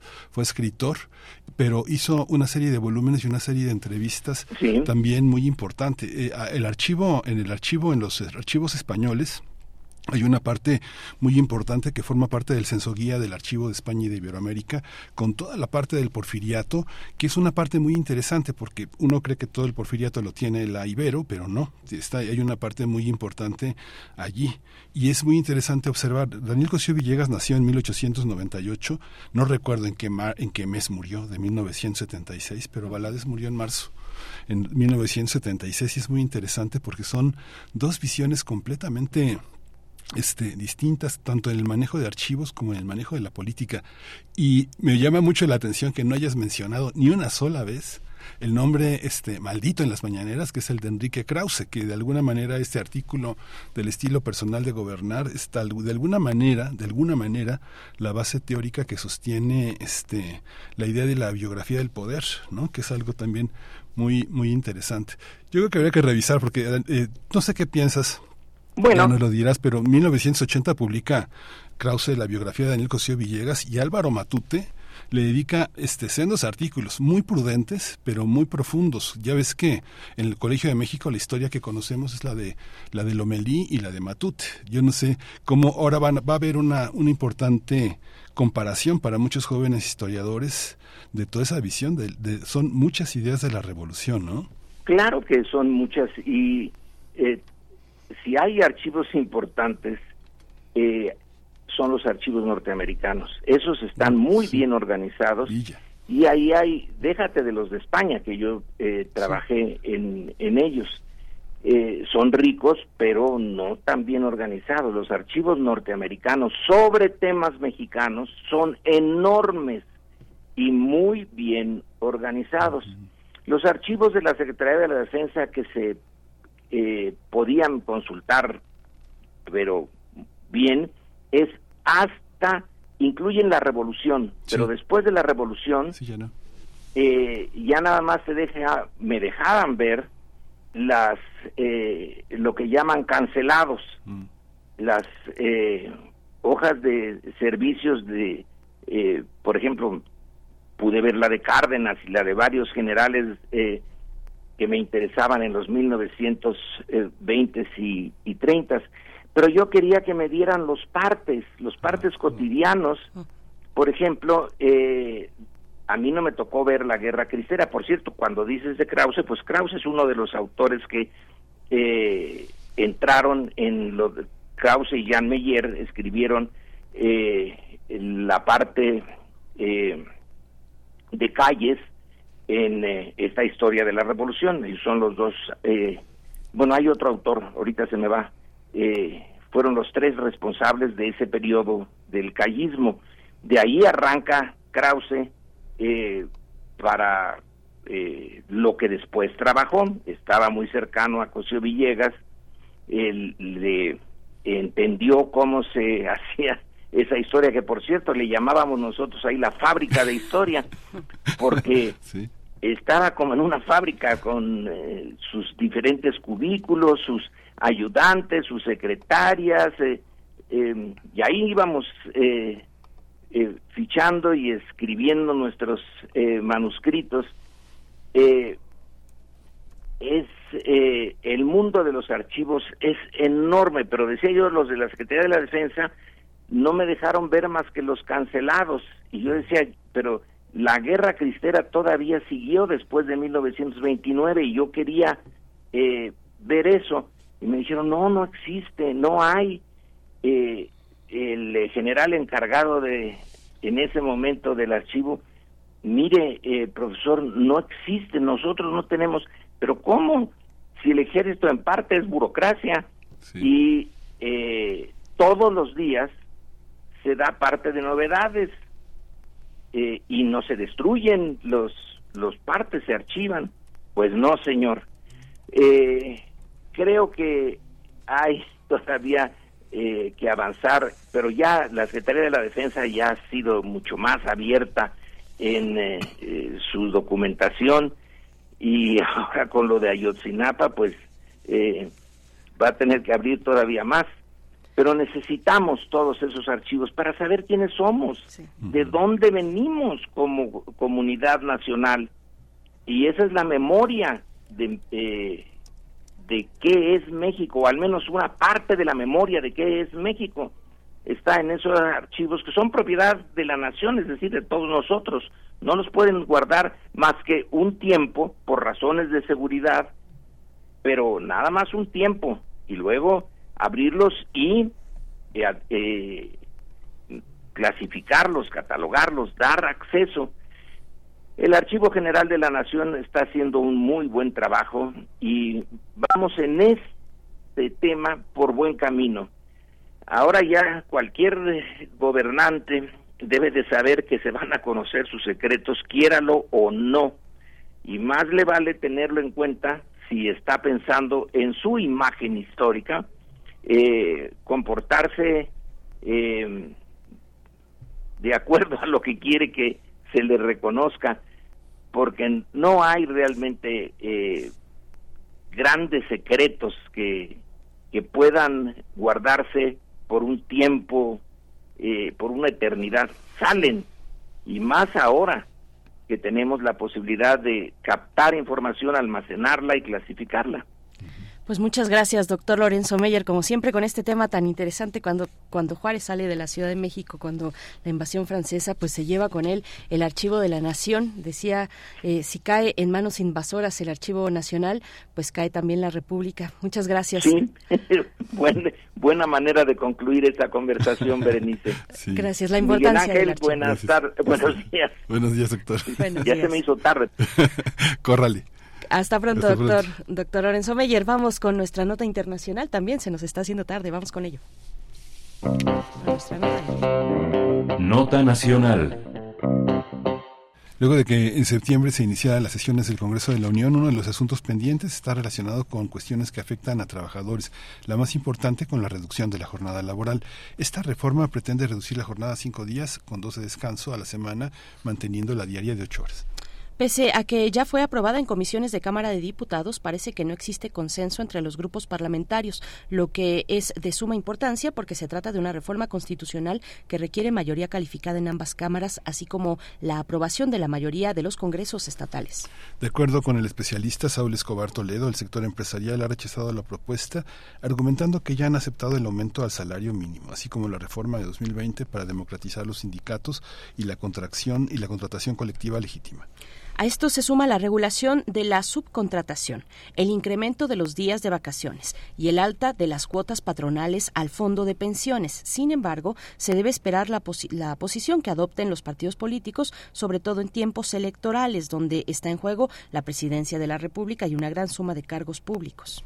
Otros asuntos pendientes que deberán discutir los legisladores incluyen la nueva tabla de enfermedades de trabajo, así como otras reformas a la ley relacionadas con la violencia y el acoso por razones de género. Pues vamos a conversar sobre los temas pendientes en el Congreso de la Unión, sobre cuestiones, eh, bueno, en este caso, por ejemplo, la reducción de la jornada del trabajo, pero hay otros más. Este día nos acompaña el profesor Saúl Escobar Toledo, es profesor de estudios históricos del INA, presidente de la Junta de Gobierno del Instituto de Estudios Obreros, Rafael Galván AC. Es un gusto saludar, eh, saludarte, darte la bienvenida, profesor Saúl Escobar. Gracias por estar esta mañana. Buenos días. Buenos días, Berenice. Buenos días, Miguel Ángel. Gracias por invitarme. Saludos al auditorio. Gracias, eh, profesor. Bueno, pues adelante, ¿cuál, cuál es eh, la, visión central de los pendientes? Algunos empresarios todavía, algunos ya descubrieron que los trabajadores son personas, pero otros todavía están este, eh, en pos de entenderlo, ¿no? Sí, bueno, yo creo que el Congreso va a tener trabajo para discutir los temas laborales, tiene una agenda muy amplia, vamos a ver cuáles puede desahogar primero, cuáles tienen más dificultades. Yo creo que uno de los más complicados es la reducción de la jornada y vamos a ver qué tratamiento le dan. Ah, hasta ahora no he visto, probablemente por falta de información, pero de la revisión que he hecho en los medios no he visto que alguno de estos temas esté ya en la lista de, orden del día de, las sesiones del pleno pero vamos a ver si en los próximos días pues eh, van saliendo estos temas. Eh, yo creo que hay temas que ya están más trabajados, que pueden salir con más facilidad, como el, tema del acoso, porque es eh, sumarse a una eh, convención de la OIT, a una cuestión que ya está trabajada internacionalmente, simplemente aceptar esto y incorporarlo a la ley. Entonces, creo que ahí puede haber menos problemas y menos resistencias eh, y, también en el asunto de las enfermedades profesionales, de la actualización del cuadro, pues también creo que no habrá mucho problema. Sí, entonces vamos a ver pues cuáles son estos estos resultados en las próximas semanas. Sí, profesor, te, propongo dar un poco eh, un paso atrás y que nos compartas, profesor, el balance de los logros y, por supuesto, de los pendientes hacia la última recta del sexenio que, que pues ya está en este en este último año. Bueno, eh, el balance hasta ahora es positivo en el sentido de que la aprobación de la reforma laboral de 2019, eh, que previamente fue aprobada en la Constitución en los 2017, pues está avanzando, quizás no al ritmo que hubiéramos querido o que se hubiera pensado, quizás eh, ha habido dificultades que se han atravesado, eh, sobre todo en términos de echar a andar las nuevas instituciones, particularmente los juzgados laborales, han encontrado cierta dificultad, hay creo que algunos problemas ahí en términos incluso de formación profesional. También ha habido observaciones de que la reforma necesita ya una nueva reforma, porque no es lo mismo verla en el papel que verla en la realidad cuando se está aplicando, y es cuando van surgiendo algunas confusiones, ambigüedades de la ley y se está haciendo ya un balance de, lo que se ha avanzado. Y en materia sindical, pues eh, resultó efectivamente, como se había pensado por varios especialistas, que muchos sindicatos y contratos colectivos eran fantasmas, eran ficticios, no existían en la realidad porque los trabajadores no tenían conocimiento de ellos y pues han no han sido votados por los trabajadores, no han sido legitimados y por lo tanto pues no existen. Entonces eh, hay un vacío ahí, eh, los, los trabaja varias empresas eh, y, y, trabajadores se quedaron sin contrato y sin sindicato porque era ficticio y entonces vamos a ver ahí cómo se, se va desenvolviendo los acontecimientos, si los trabajadores deciden organizarse en un nuevo sindicato, si deciden firmar un nuevo contrato, si la empresa mantiene una situación ahí de vacío para que no haya ni sindicato ni contrato. Es, esa es una pregunta muy importante que se va a resolver no en las próximas semanas, sino en los próximos años, porque son muchos miles de contratos y de empresas que se quedaron pues con ese vacío eh, legal. Eso no quiere decir que los trabajadores están totalmente desprotegidos, porque rige la ley federal del trabajo, y por lo tanto, aunque no haya contrato colectivo expreso, sí hay eh, aplicación de las condiciones que marca la ley. Y el aumento del salario mínimo ha sido constante, esperamos que este año se anuncie un nuevo aumento importante, de tal manera que se recupere el poder perdido en los últimos 50, casi 50 años, y, y, podamos tener un salario mínimo mucho más remunerador eh, que al principio del sexenio, ya se ha avanzado bastante, lo de las vacaciones creo que es una buena medida. Eh, eh, lo de la subcontratación también fue muy importante. Eh, de tal manera que hasta ahora el balance es positivo, pero todavía quedan muchos asuntos en cartera, como se dice, muchos asuntos pendientes. Algunos dirán, es mucho, bueno, depende cómo se vea. Desde el punto de vista histórico, digamos, de los últimos 20, 30 años, eh, eh, pues es un avance, pero todavía, eh, por ejemplo, en materia de salario mínimo estamos lejos de alcanzar los niveles que tenía el salario mínimo en 1977, 78, cuando tuvo su mayor crecimiento en términos reales. todavía estamos lejos de, ese, de esa cantidad, pero sí se ha avanzado mucho, sobre todo si lo comparamos con los años previos a este sexenio. Entonces, depende cómo midamos los avances, pues son muy satisfactorios o medianamente satisfactorios, pero en todo caso, desde luego, es positivo. Y también dirán, bueno, ¿por qué tantas reformas? Pues es que durante muchos años no ha habido ninguna reforma en favor de los trabajadores.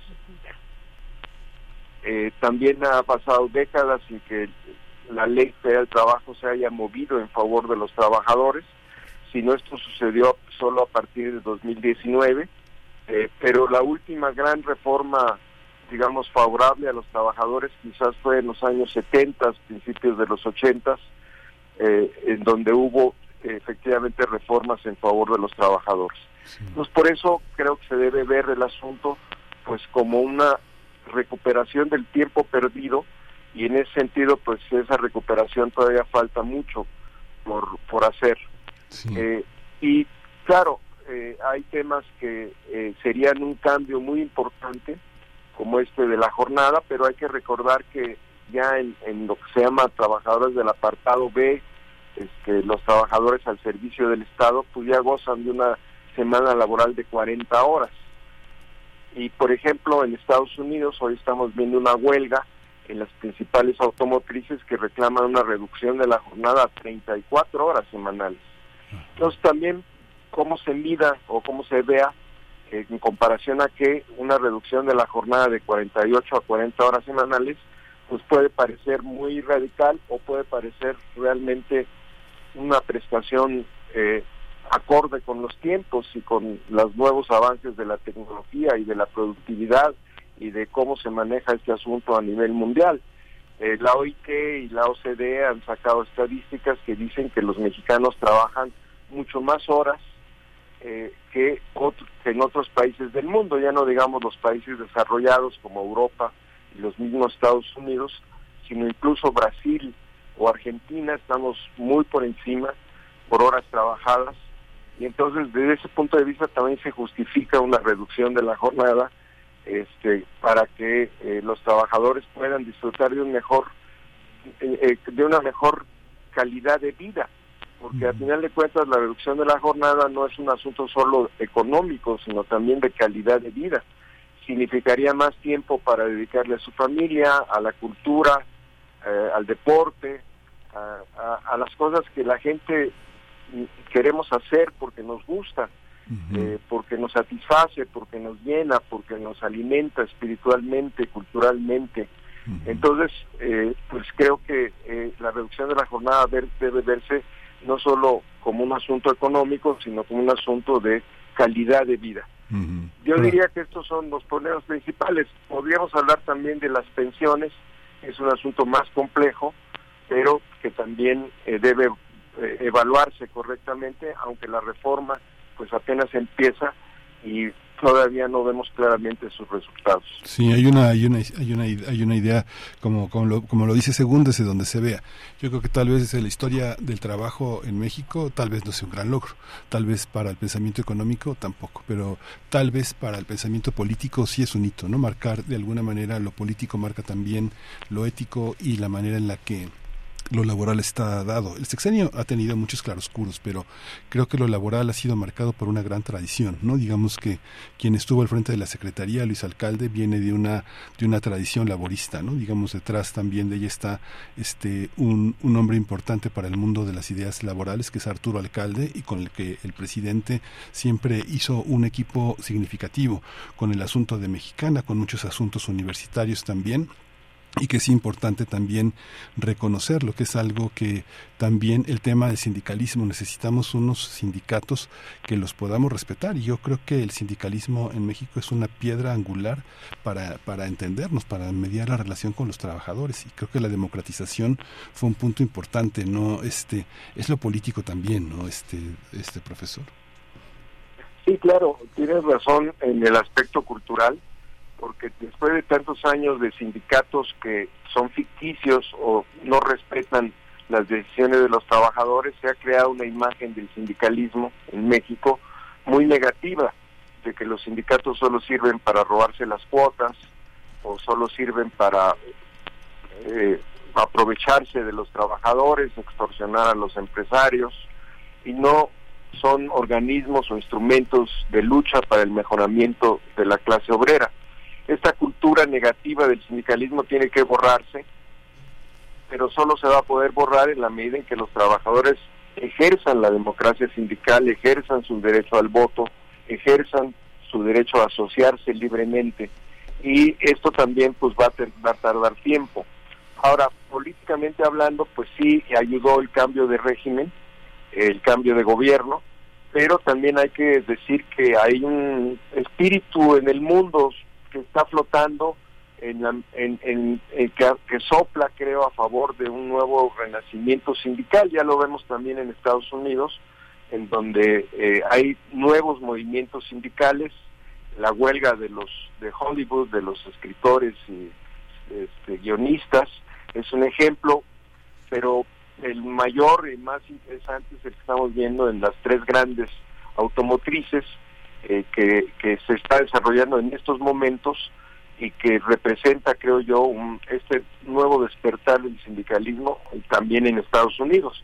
No quiere decir que no haya habido huelgas antes, no quiere decir que el sindicalismo estuviera totalmente callado, pasivo, pero sí se notan como nuevos nuevos vientos eh, eh, en Estados Unidos de nivel mundial y creo que eso también influye en el caso de México.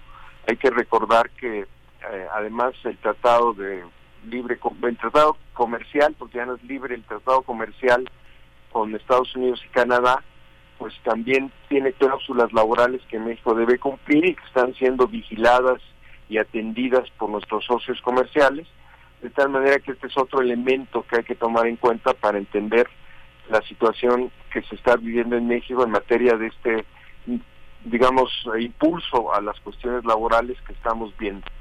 Eh, Vamos a ver si los tiempos políticos cambian, porque también va a haber elecciones en Estados Unidos y una presidencia de Donald Trump o, republicana podría cambiar un poco la visión o mucho la visión de Estados Unidos y el trato hacia México por parte del gobierno de Estados Unidos y esto podría también ser negativo para este nuevo impulso del sindicalismo y de las cuestiones laborales. Pero eh, vamos a ver, todavía es muy temprano para hacer pronósticos políticos, tanto en México como en Estados Unidos. Por lo pronto, pues ahí están estas eh, huelgas, estos eh, asuntos que están en el Congreso mexicano, esta situación que estamos viviendo y esperamos que siga desarrollándose esta situación para crear una nueva cultura laboral y sindical en México. Pues muchas gracias, profesor Saúl Escobar Toledo. Por supuesto que cada uno de estos pendientes, de estos temas, requieren una charla aparte. Eh, gracias por este esbozo. Se nos quedan, pues ahí la posibilidad de conversar, de seguir conversando sobre la reducción de la jornada laboral, que bueno, ahí tiene muchos elementos que son importantes a destacar. El Sistema Nacional de Cuidados también, la cuestión de si esta, si esta ruta que ha tomado el gobierno actual en términos laborales eh, ahuyenta o alienta la inversión extranjera en fin, hay, hay mucho que conversar. Ojalá para la próxima podamos contar de nuevo contigo, profesor, y por ahora hasta pronto. Muchísimas gracias. Gracias a ustedes. Gracias. Buenos días. Buenos días. Muy buenos días. Pues vamos a ir, vamos a ir con música, vamos a ir de la curaduría de Edith Morales con la Sinfonieta número uno, la obra, la obra número uno del tercer movimiento, que es la tarantela de Benjamin Britten. Vamos a oírlo.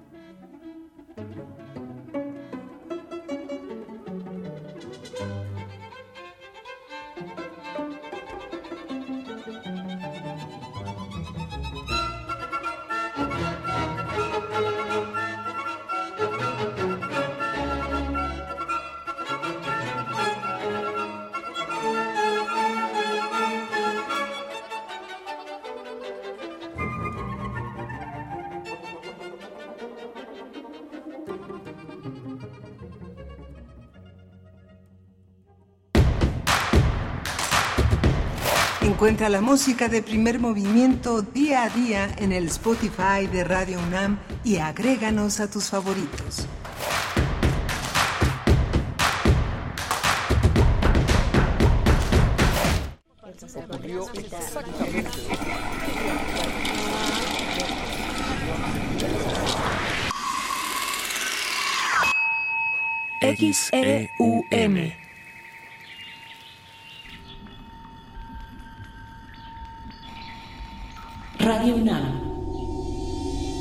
Experiencia sonora.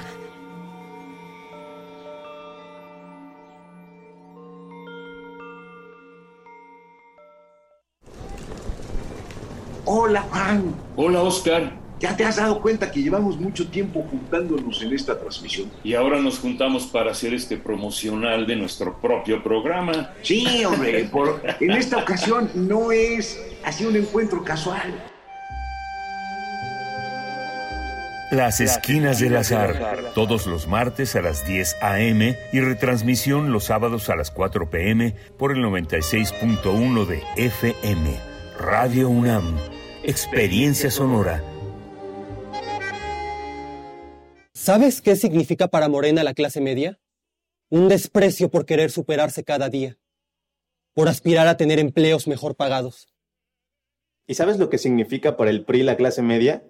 Una admiración por querer ser mejor todos los días. Y un aplauso por aspirar a tener más que solo un par de zapatos. Morena destruye. El PRI construye. PRI sí sabe gobernar. Me cae que sí. Si no quieres quedar peor que una piedra, mejor no consumas crack o piedra. Consumirla daña tu cerebro y tu corazón, causando ansiedad y paranoia. Ahora el narco le añade fentanilo para engancharte desde la primera vez. Y el fentanilo mata. No te arriesgues.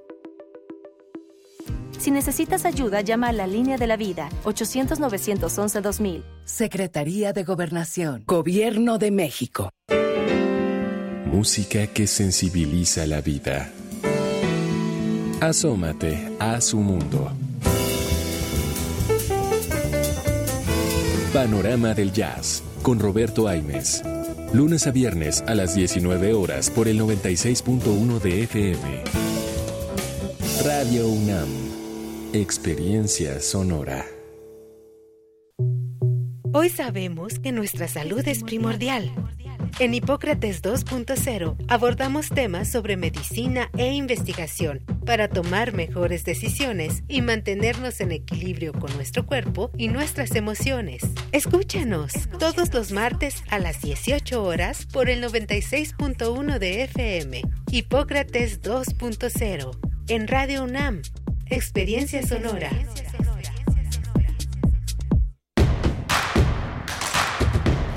Síguenos en redes sociales. Encuéntranos en Facebook como Primer Movimiento y en Twitter como arroba PMovimiento. Hagamos comunidad.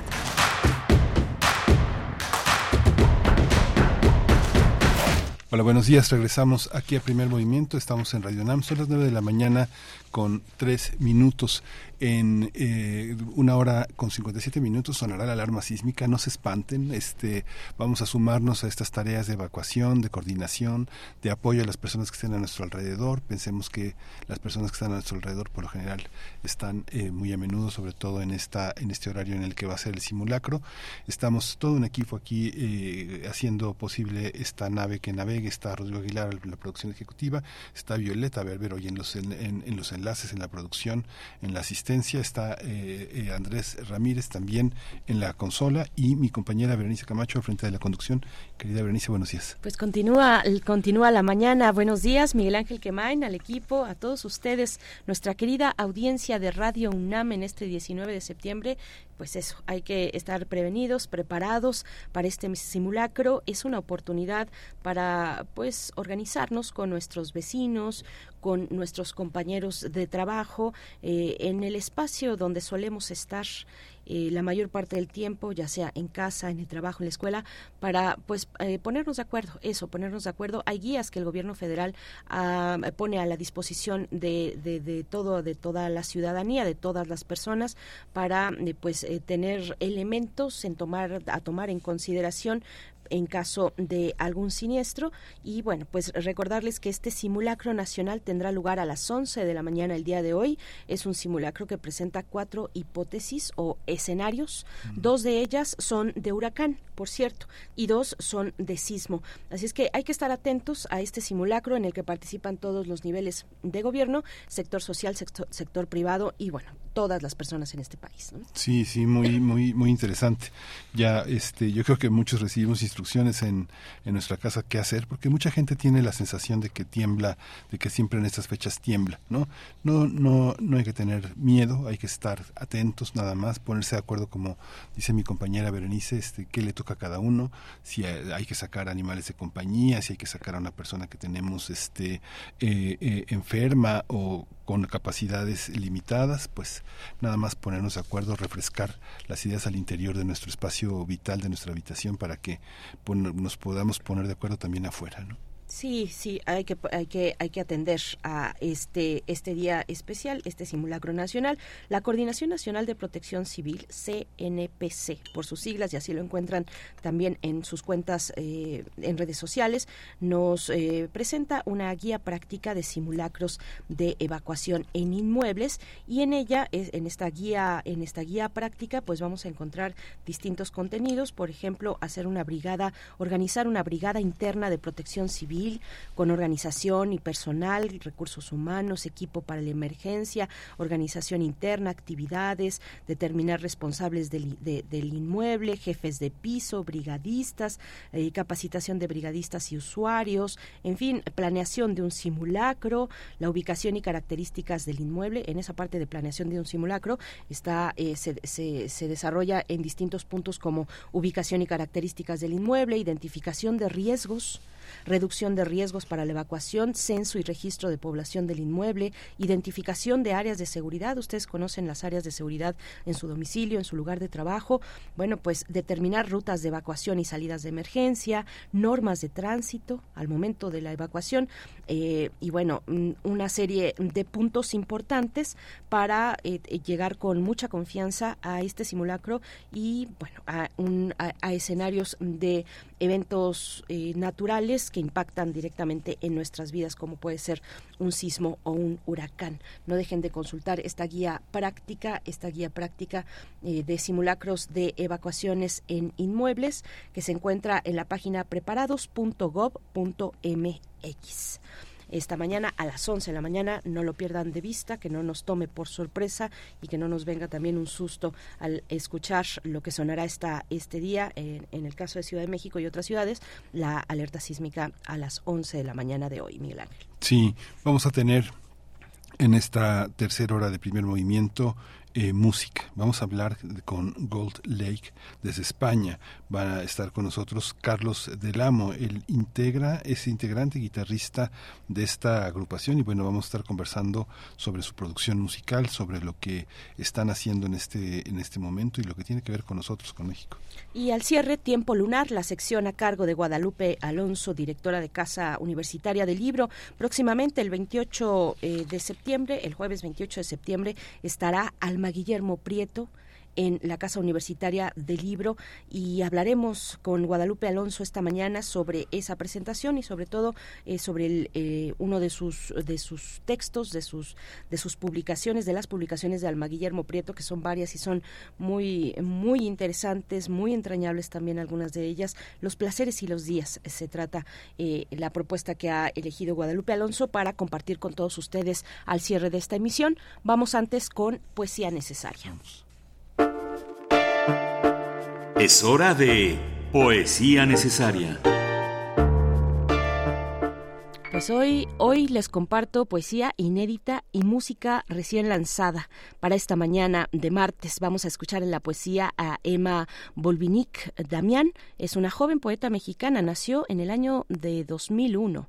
Estudia la licenciatura en escritura creativa y literatura en el claustro de Sor Juana y un conjunto inédito aún de sus poemas se encuentra en el periódico de poesía de la UNAM.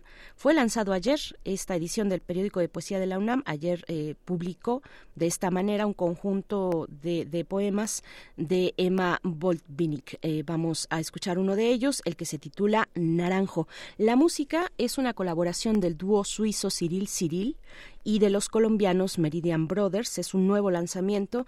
Eh, apenas fue lanzada esta canción. Eh, son dos colaboraciones, dos canciones. Fue lanzada el 14 de septiembre. y luego de que los suizos, Cyril Cyril, tuvieron una gira por el sur del continente y bueno, ahí ya hicieron esta colaboración con Meridian Brothers de Colombia y es ahora que sacan este, mm, estos dos sencillos. Vamos a escuchar Navaja Bogotá para acompañar el poema Naranjo de Emma Damián. Naranjo. En la casa de enfrente hay un naranjo que nunca es cosechado. Me escabullo entre las rejas y alcanzo su perfume. Croac, croac, las invasoras anuncian su presencia pero no se dejan ver. Habitantes que hacen ruido, anfibios y naranjas se pudren en la tierra. Parto por la mitad una naranja y su corazón es gusano blanco, curva de leche que se retuerce en mis manos, espía cómplice, que arrojo al agua espesa. Las ranas vuelven a croar, testigos de mi transgresión, y así cuando duermo me persigue el blanco el, cuerpo blando y segmentado que ahogué, que he privado para siempre de la pulpa anaranjada.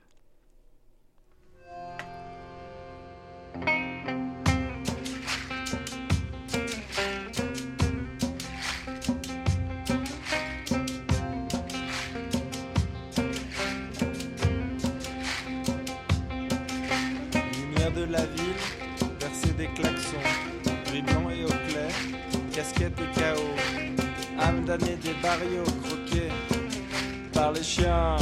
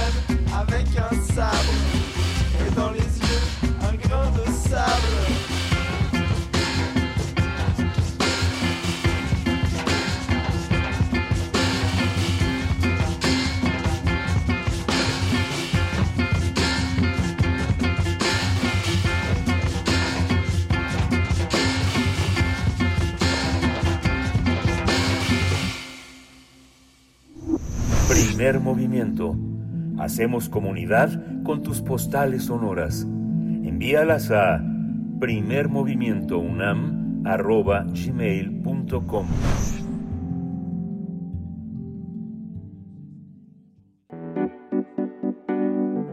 La mesa del día. Gold Lake es un dúo formado por los madrileños Carlos del Amo y Lua Ríos, quienes desde hace algunos años viven en el barrio neoyorquino de Brooklyn, pero pues van y vienen de España a Estados Unidos. En 2014 esta banda lanzó su disco titulado Years, con el cual lograron llamar la atención de la prensa internacional. Gracias a ello, el dúo realizó intensas giras a través de Estados Unidos, Europa y así como el reconocimiento de figuras de la música como Paul Wheeler, Midlake, Nada Surf o The Luminers, bandas que los han invitado a sus presentaciones. Su propuesta musical expresa las influencias que han recibido, así como la experiencia de vivir en el extranjero, acompañada de la voz de Lua y la guitarra de Carlos, con un sonido melancólico envolvente que mezcla elementos de la música pop, el folk y el rock alternativo. En julio pasado, Gold Lake eh, lanzó el sencillo titulado Hidden Lovers, que será parte del disco Weightless, que se estará, eh, bueno, se estrenará el próximo octubre. Además, el pasado miércoles la banda también lanzó el sencillo North of Something, que es una pintura apocalíptica del mundo. Pues vamos a conversar con esta, con Carlos Delamo, integrante y guitarrista de Gold Day, que esta propuesta musical para este, para este 19 de septiembre. Eh, Carlos Delamo, bienvenido, buenos días.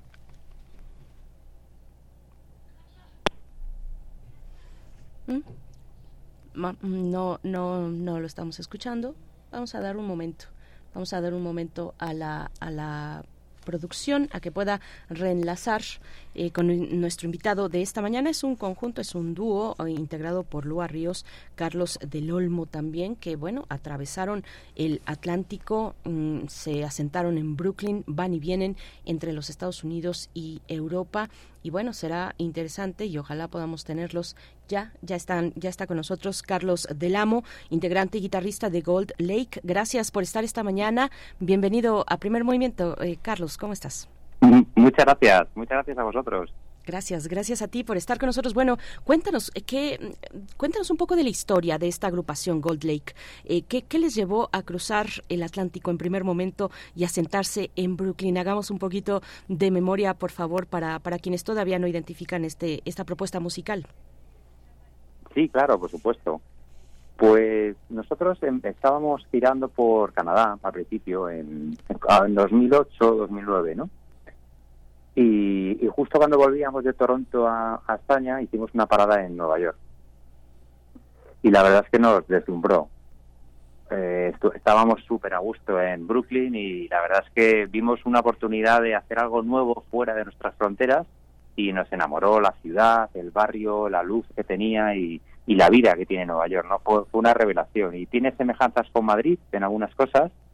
Es una ciudad abierta y, nos, nos enamoró realmente. O sea que ahí es cuando nos pusimos ya muy, muy en serio, Lua y yo, a, componer las canciones del primer disco. Hay una, hay una parte también que tiene que ver con algo que hay instrumentos que obligan al músico a una autenticidad y una originalidad. Uno de ellos es la guitarra. ¿no? yo creo que es uno de los uno de los instrumentos más complejos de, eh, del horizonte contemporáneo y que eh, que coloca también a alguien que viene de España en una especie de responsabilidad histórica de conducir la música por esas por, por, esas vías es inevitable no yo creo que cómo cómo entran cómo cómo tomaron las decisiones instrumentales bueno es, es, una muy buena pregunta porque es verdad es cierto que, que la guitarra es un instrumento que tiene mucho peso en España no y, y es algo que todos los que empezamos a tocar la guitarra desde jovencitos aquí eh, empezamos tocando cosas de Paco de Lucía y, cosas relacionadas con la guitarra clásica, ¿no? Obviamente todos evolucionamos y, vamos a hacer cosas un poco más contemporáneas, pero sí que es cierto que nunca le perdemos el respeto a la guitarra como instrumento principal en muchos momentos, ¿no? Y en Goldec intento yo personalmente hacer guitarras que no sean muy típicas, que no sean muy, que no estén muy oídas, intentar innovar y, bueno, sobre todo acompañar a Lua, ¿no? La voz de Lua, que, es un poco la responsabilidad de un buen guitarrista siempre, o sea, intentar hacer un colchón para que el cantante o la cantante esté a gusto. Carlos, eh, ¿cómo, ¿cómo ha sido? Bueno, nos contabas eh, de este tránsito de Madrid a, Nueva York y donde dicen, bueno, sí hay marcha, sí hay marcha en Nueva York. Eh, y, y ¿cómo, ¿cómo, ha sido para ustedes llevar este proceso, sobre todo de hacer confluir, de, de poner a dialogar tradición, eh, una tradición musical anglosajona con la música latina y propiamente de España o, lo que ustedes ya, ya venían, digamos, arrastrando de una formación cotidiana, ¿no? Desde la infancia, desde la adolescencia. Pues ha sido muy fácil para nosotros porque realmente eh, la, toda la música que escuchaba yo, por ejemplo, en mi casa desde pequeño en Madrid, mis hermanas mayores, mis padres escuchaban muchísima música americana, muchísima música inglesa, ¿no? Aparte de, por supuesto, cosas de aquí y cosas también de, de, Latinoamérica. Hemos escuchado mucho tipo de música, ¿no? Desde cantautores españoles y latinoamericanos a cosas muy americanas y muy inglesas, ¿no? Eh, entonces, eh, siempre ha sido una casa muy abierta a todo tipo de músicas. En el caso de Lua, ella, su madre es inglesa, entonces ella se crió con una con un tipo de, escolaridad más británica y entonces es, tiene un bilingüismo muy natural. Ah. Y a la hora de, hacer ese tipo de música ha sido muy fácil, ¿no? Es decir, yo escucha, escuchaba tanto a grupos de Nueva York como los Talking Heads, Blondie, los Ramones, Televisión, tanto como a cosas como Serrat. O sea, siempre he tenido un rollo muy ecléctico, así que ha sido fácil fusionarlo más o menos todo, la verdad. Ah, en esta, en este, en este eh, afirmarse en el mercado musical, porque bueno, finalmente es un mercado, si no no se sobrevive. Hay que tener este una mercado, aunque sea nada más para sobrevivir uno mismo, ¿no? Es algo necesario. Eh, no sé si se cortó, no se cortó, ¿verdad? No se cortó. Seguimos no, no, no, no, para nada. Esta, esta parte de, de, de, las giras, de confrontarse con el público, de ver a muchísima gente o de tocar en, en lugares cerrados, no sé, en estos, en estos tiempos que corren, hemos visto tocar en lugares cerrados este eh, a Van Morrison y vimos antes por supuesto cuando estaba sano y fuerte todavía Lou Reed por ejemplo o Leonard Cohen no cómo cómo ese tránsito de tocar en lugares cerrados a lugares abiertos el mundo está cambiando en ese sentido de lo masivo sí está cambiando está cambiando pero pero lo importante queda porque al final para para un músico lo que lo que más importa es cómo suene, ¿no? Cómo cómo cómo suene el recinto. Y hay ha habido experiencias al aire libre que han sonado maravillosas y, y otras en salas que también han sonado muy bien. Entonces depende mucho del, del, del tipo de equipo que tenga, del tipo de técnico de sonido, depende del entorno. Pero pero al final lo que queremos los músicos es oírnos bien y saber que lo que está trasladándose fuera al público se corresponde con lo que el mensaje que nosotros queremos, ¿no? Que, que todo salga equilibrado, que suene bonito, que suene agradable. Y, y, eso se consigue últimamente con la tecnología, tanto fuera como dentro. Así que nos, estamos muy contentos en todo tipo de ambientes, nosotros, la verdad. Eh, Carlos, yo voy a hurgar un poco más en esta cuestión del bilingüismo, porque qué importante es contar con, con ese bilingüismo natural, como le llamas, siendo español.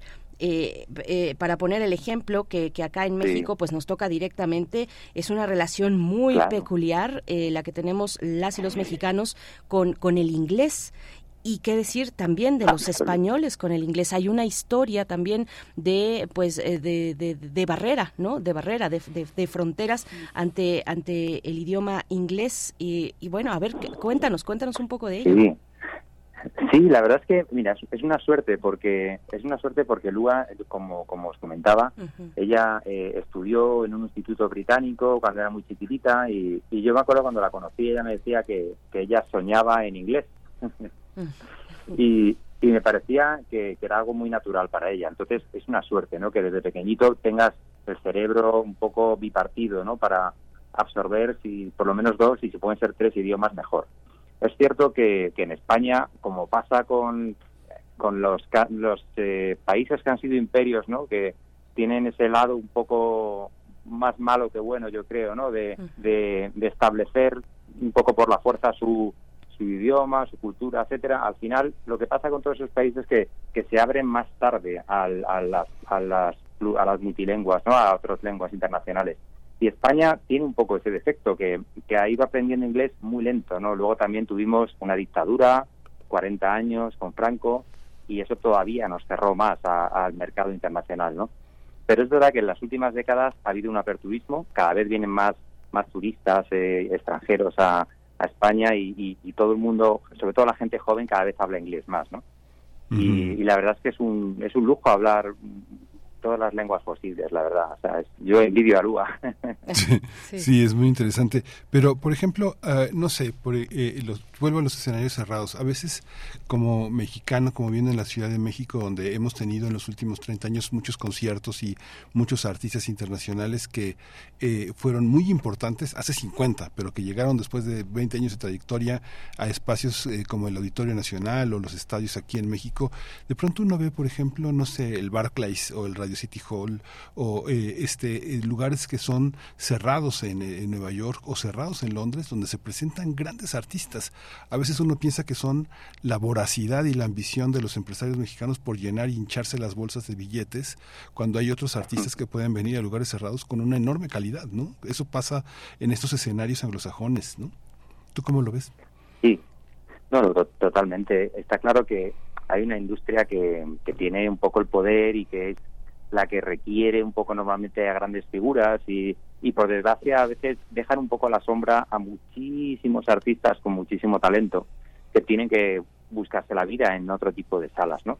Sí que es cierto que siempre ha habido una escena underground y, tiene un lado malo que no tienes la misma fuerza que tiene la corriente principal, principal el mainstream, pero también es verdad que se, se crea una, un halo muy especial en, dentro del underground, una camaradería entre grupos, intenta ser más original y ser sobre todo coherente con tu arte, no venderte a las masas porque parece que tienes que cumplir ciertas reglas que demandan las multinacionales, ¿no?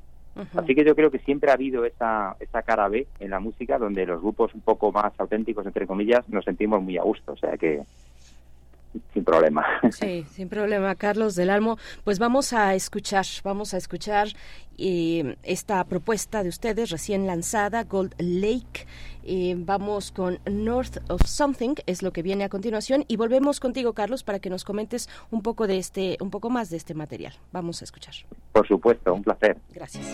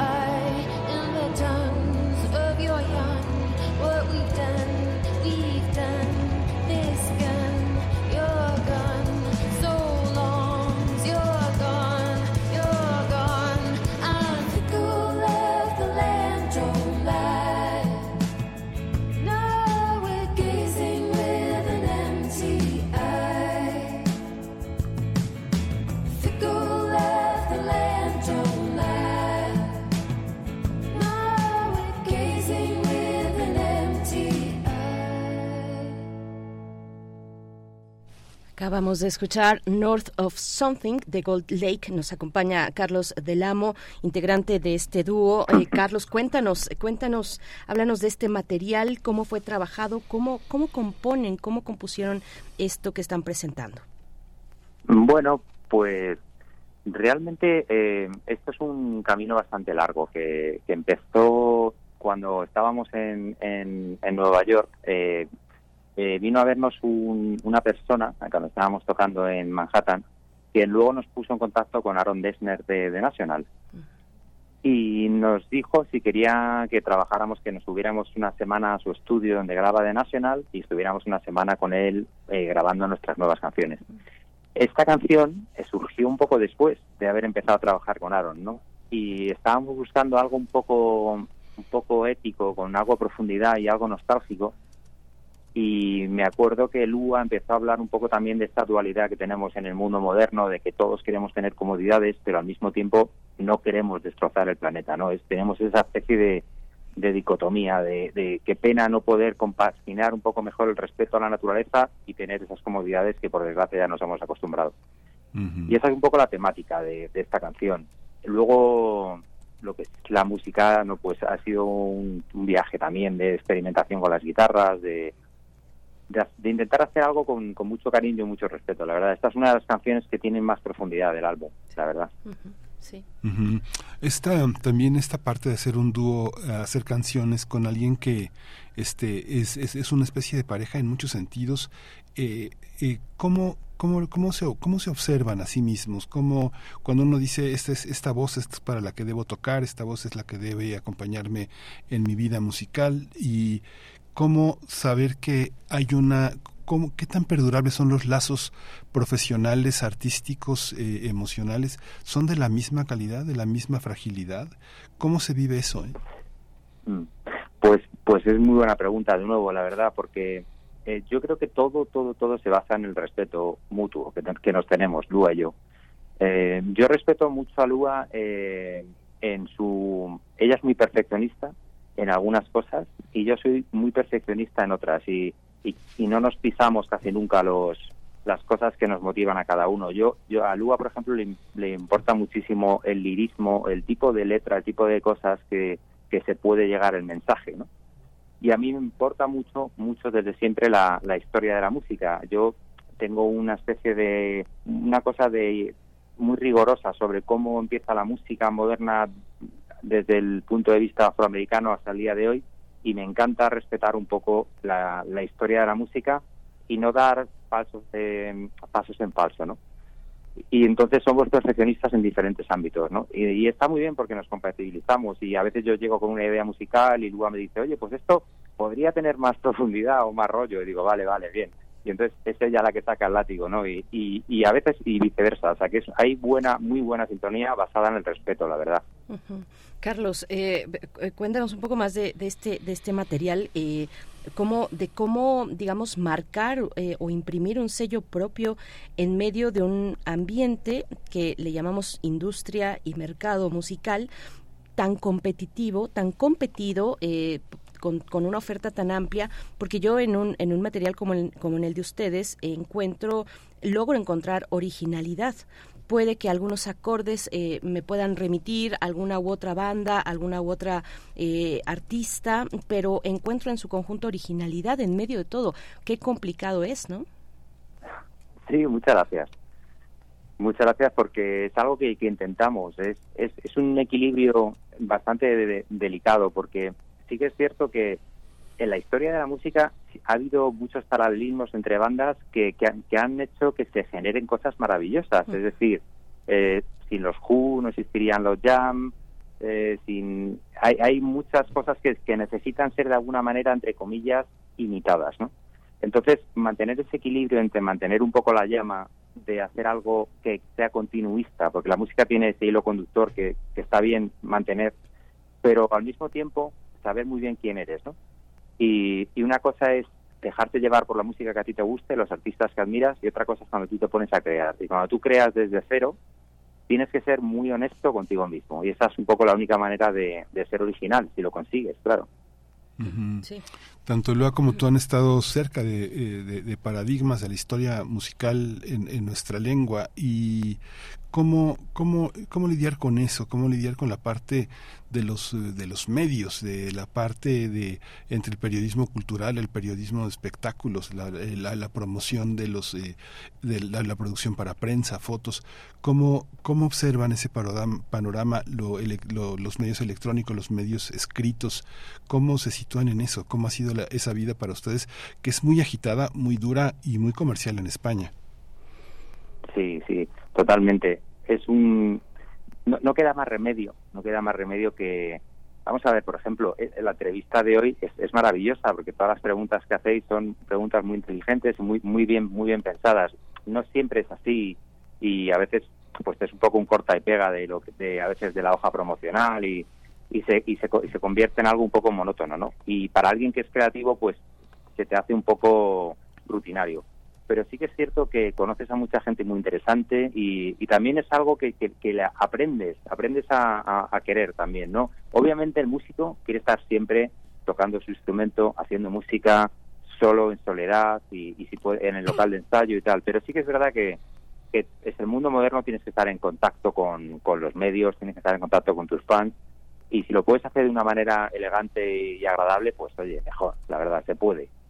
Carlos, muchas qué generosas palabras para nosotros. Eh, me, gustaría también, bueno, vamos acercándonos al cierre y antes vamos a escuchar un, em, un- una propuesta más de este material que está próximo a lanzar esta agrupación Gold Lake. Me gustaría que nos, eh, nos comentaras un poco de cómo este bilingüismo les abre la oportunidad de atender distintos públicos, no solamente el anglosajón, sino también, o el angloparlante, sino también eh, el latino, el, el español propiamente, eh, con todo lo que ello implica, que es enorme que es diverso, ¿no? Sí, no, no, totalmente. Es algo, es algo que, que- es maravilloso. A mí me parece que es un, es- tenemos mucha suerte en, ese sentido, ¿no? O sea, y me encantaría incluso tener alguna canción en francés también, porque hay muchísima música francesa que, que me encanta, ¿no? Y, y la verdad es que, que Lua tenga eso- esa facilidad desde pequeñita, ¿no? De tener ese bilingüismo tan natural, nos abre muchas puertas y, sobre todo intentamos hacerlo con, con naturalidad, porque es verdad que al final los países marcan estilos, ¿no? O sea, España tiene un tipo de rock que al final es un rock eh, diferente al rock americano, ¿no? Y intentar hacer algo que tenga lo mejor de los dos mundos es un reto y es, y es bonito, ¿no? Como tal y luego cantar en inglés es muy muy melódico es muy el inglés es un idioma muy flexible para, para hacer melodías entonces tener esa doble ese arma doble es es muy muy curioso la verdad Sí, muy interesante. Y hay algo que ha pasado, vamos a ir ya a la música, pero vamos- algo que ha pasado mucho con el rock que eh, en español es que ha tenido mucho humor, ha tenido grandes, grandes este eh, momentos de ironía, paródicos, eh, de humor. Yo pienso, no sé, el propio Serrat lo, lo ha hecho, incluyendo la locura como escenarios patentes de sus canciones, Miguel Ríos, Sabina, eh, eh, como eh, también eh, muchos, muchos, muchos, muchos grupos han tenido esta... ¿Cómo, ¿Cómo observas el amor? ¿Es un signo de identidad? Uno no lo ve tanto en la música anglosajona, salvo en algunos momentos del folk o eh, eh, momentos muy especiales, Sí. pero el humor no es un signo de identidad de la música anglosajona. ¿Cómo están ustedes en esa parte? Pues sí, es muy curioso porque lo hemos vivido todos en, en España de- desde pequeñitos, desde bien pequeños, ¿no? Que es verdad que hay el sentido del humor es como algo muy muy de aquí, ¿no? De- eh, pasa menos en, en el mercado anglosajón, como como bien dices. Y aquí en España eh, es, también es cierto que, que está bien tenerlo como momentos puntuales, ¿no? Que pero es verdad que yo soy más de tomarme la música más en serio. No, no digo que- porque yo tengo mucho sentido del humor y me gusta mucho reírme, pero cuando estoy pensando en música me gusta mucho tomármela más en serio. Por ejemplo, a mí Serrat, la parte que más me gusta suya es los homenajes que hizo Antonio Machado a Miguel Hernández, ¿no? Exiliados de la guerra. Esas letras maravillosas y desgarradoras son las que a mí me, me, me, me, fascinan de Serrat. Pero bueno, la- el sentido del humor es maravilloso y hay que tenerlo, ¿no? Es lo que nos distingue de, de otras de otras especies, ¿no? Hay que reírse, sí, sin duda. Sin duda, sin duda es lo que nos distingue. Eh, Carlos, pues eh, cuéntanos ya para, para ir cerrando, estrenan material, lanzan material en octubre, ya nos han dado eh, pues algunas pistas de cómo, de cómo va este material. Cuéntanos un poco de él, de qué podemos eh, esperar y de cómo va a estar el lanzamiento. Claro, claro, pues el, el lanzamiento va a salir el 20 de octubre. Eh, como ya sabéis, el disco se llama Weightless, eh, en Grávidos, y bueno, es el resultado de muchísimo trabajo con Aaron Dessner, con la gente de Grizzly Bear, y, y yo creo que haremos bastantes conciertos por España, y ojalá que tengamos el, la ocasión de ir a México a tocar, porque sería un, un auténtico lujo, la verdad. Grizzly Bear, The National, Flick Foxes por ahí también. Bueno, la verdad es que son bandas eh, muy de, de, de, de mucho reconocimiento, con mucho talento, muy propositivas y que ya llevan un rato eh, rodando en este en este camino de, del ambiente musical. Muchas gracias, eh, Carlos Miguel Ángel. No, gracias, muchas gracias, mucha suerte. Ojalá y los podamos ver en México. Es muy, Sí. muy interesante ver este, este camino eh, eh, eh, de Madrid a Nueva York y seguramente será también de Madrid a Londres. Muchos escritores londinenses se la pasan pensando su sueño neoyorquino. Muchos músicos también tienen su sueño neoyorquino con todo y que sueñan en la misma lengua y pues es muy interesante este tránsito del español al, desde el español al inglés como, como una manera de renovar muchas cosas que pasan en, en estos escenarios anglosajones. Muchas gracias, Carlos. Absolutamente. No, muchas gracias a ustedes. Un placer, ¿eh? Gracias. Igualmente para nosotros, Carlos Del Amo, integrante de Gold Lake, junto con Lua Ríos, pues bueno, está próximo a lanzarse este material Weightless, Ingrávidos, y nos vamos a quedar con parte de este, de este material, precisamente el sencillo que se titula Traveler. Los dejamos con ello y volvemos.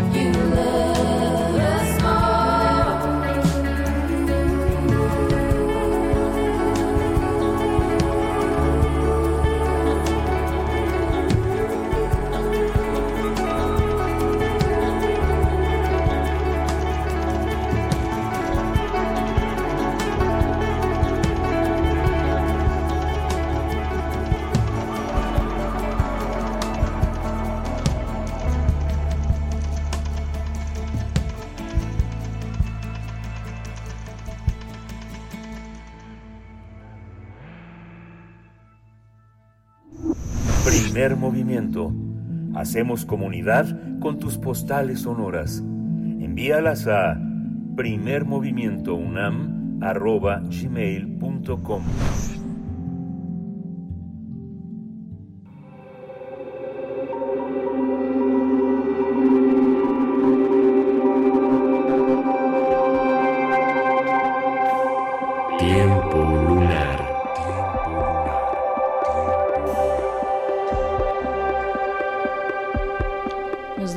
mucho gusto recibir en este espacio a Guadalupe Alonso Coratela, directora de Casa Universitaria del Libro de la UNAM, y con, con este tema, con esta obra, con esta figura de las letras y el periodismo que es Alma Guillermo Prieto, Los placeres y los días, uno de sus, de sus libros, eh, que todos son entrañables, interesantísimos. Guadalupe Alonso Coratela, bienvenida, qué gusto, ¿cómo estás?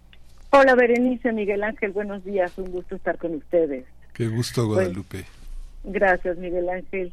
Pues como decía Berenice, voy a hablar hoy de eh, un, una, un libro de Alma Guillermo Prieto, eh, esta gran periodista mexicana que radica en Colombia y que obtuvo el premio Príncipe de Asturias, creo que una de las máximas distinciones que uno puede, eh, a, a la que uno puede aspirar. Y voy a hablar del libro Los placeres y los días, eh, que es una colección de ensayos y crónicas seleccionados por la misma autora, en donde aborda temas que van desde experiencias personales hasta eh, análisis de- y reflexiones de tipo social y cultural. Y el libro, en su conjunto, nos ofrece una mirada sobre la cara más amable y festiva de la cultura en Latinoamérica. Eh, aquí la música, el baile, la gastronomía son protagonistas. Sabemos que Alma Guillermo Prieto ha destacado en la literatura y el periodismo contemporáneo por sus reportajes sobre el lado más duro de Centroamérica y de Latinoamérica, la guerrilla, las dictaduras, la migración, entre otros temas, y en este sentido ha dejado una profunda huella y un legado muy importante para comprender la historia reciente de un territorio pues que comienza en Guatemala y va hasta la Patagonia, ¿no? Nicaragua, Cuba, Argentina, pero también ha escrito sobre los Estados Unidos y México y eh, están en el mapa periodístico de esta que es una de las voces más reconocidas en el periodismo mundial. Pero bueno, volviendo a los placeres y los días, en este libro vamos a encontrar ocho textos entre crónica y ensayo que comienzan con el que se titula El Nuevo Siglo, donde Alma Guillermo Prieto reflexiona sobre la actual situación de la alimentación y el hambre que impulsa el progreso, pero también el procesamiento de alimentos y los exabruptos del clima que encarecen la producción ha provocado que los campesinos migren a las ciudades. Y entonces esta es una entre muchas de las ideas y reflexiones que hace en torno a la alimentación en el nuevo siglo.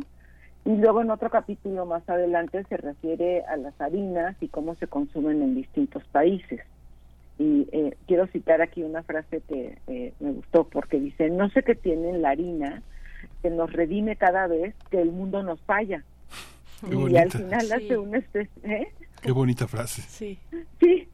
Y bueno, como esa frase hay muchas que uno quisiera estar subrayando todo el tiempo el libro, ¿no? Este, por ejemplo, habla de cómo los mexicanos nos levantamos en la mañana para irnos a comer una torta de tamal, ¿no?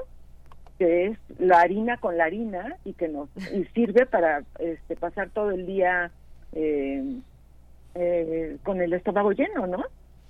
Pero bueno, no solo de alimentos habla eh, eh, Alma en este libro, hay que recordar que en su trayectoria la música y el baile fueron parte de su instrucción. Ella fue una bailarina destacada en la escuela cubana y dejó esa carrera para dedicarse al periodismo.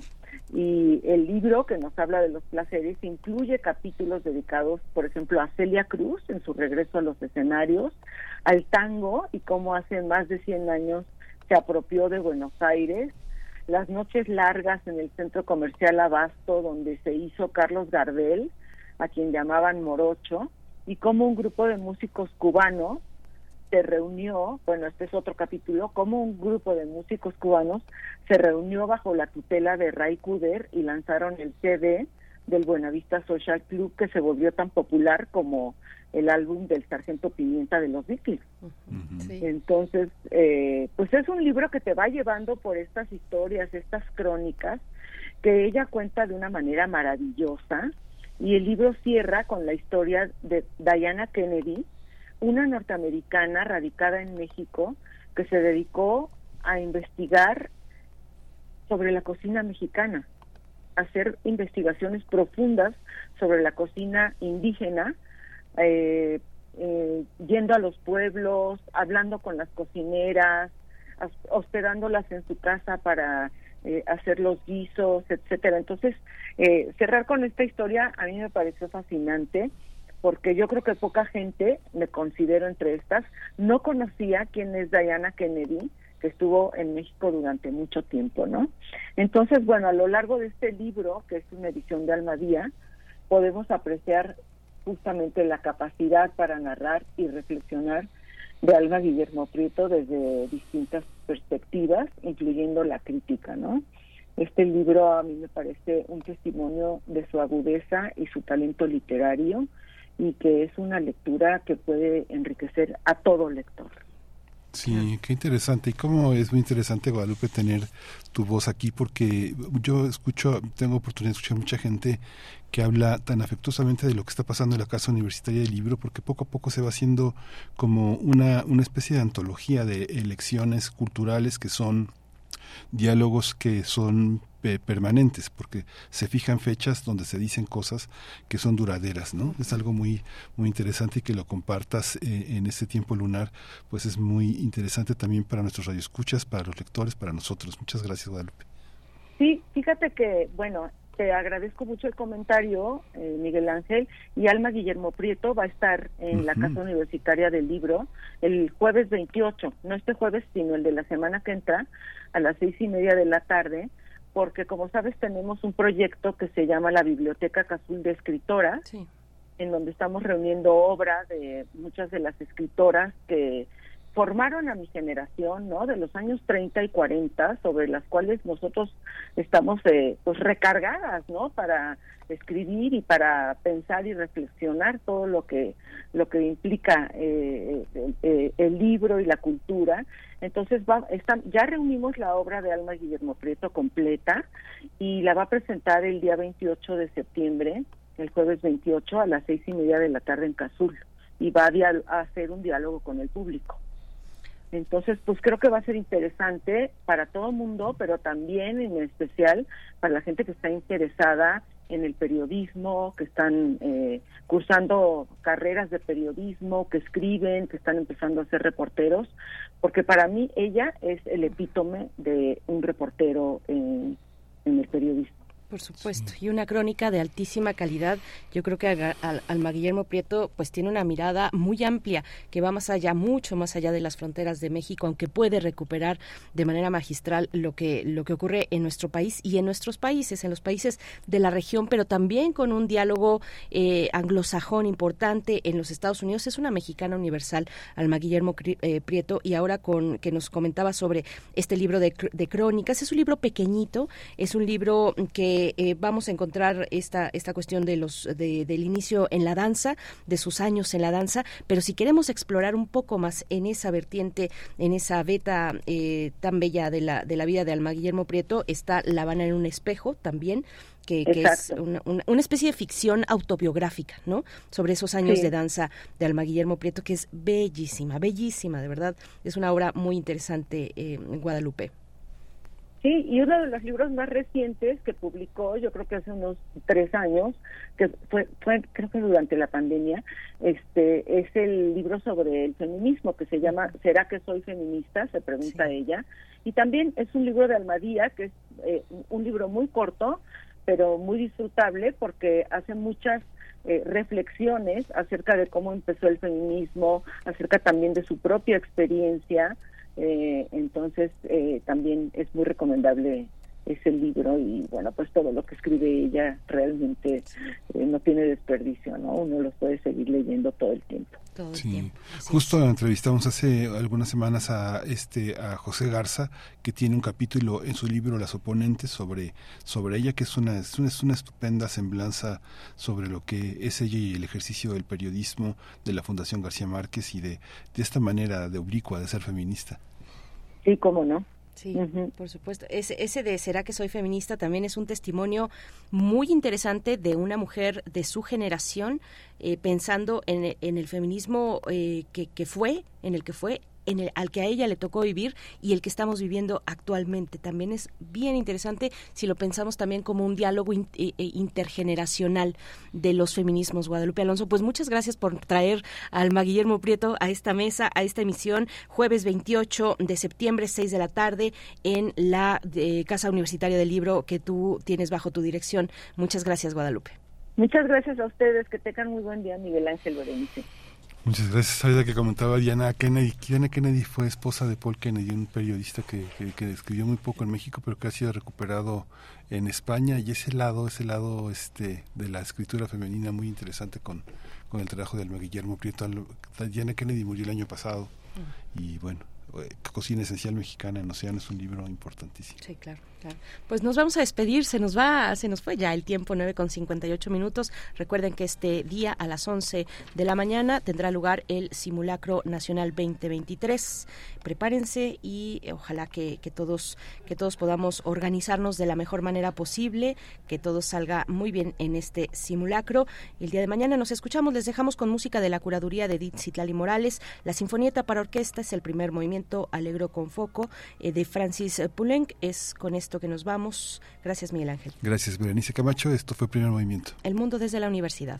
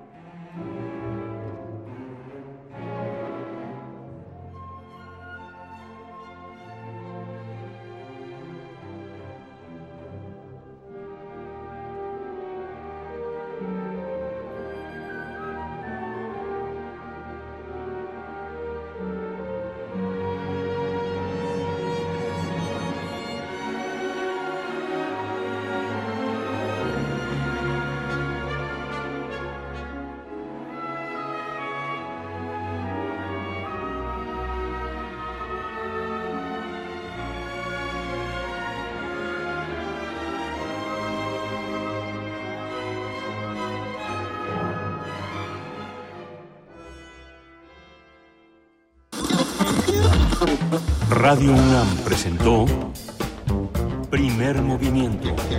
El mundo desde la universidad. Con Berenice Camacho y Miguel Ángel Gemain en la conducción. Rodrigo Aguilar y Violeta Berber, producción. Antonio Quijano y Patricia Zavala, noticias. Miriam Trejo, coordinación de invitados. Tamara Quirós, redes sociales. Arturo González, operación técnica. Locución, Tessa Uribe y Juan Staca. Quédate en sintonía con Radio UNAM. Experiencia sonora.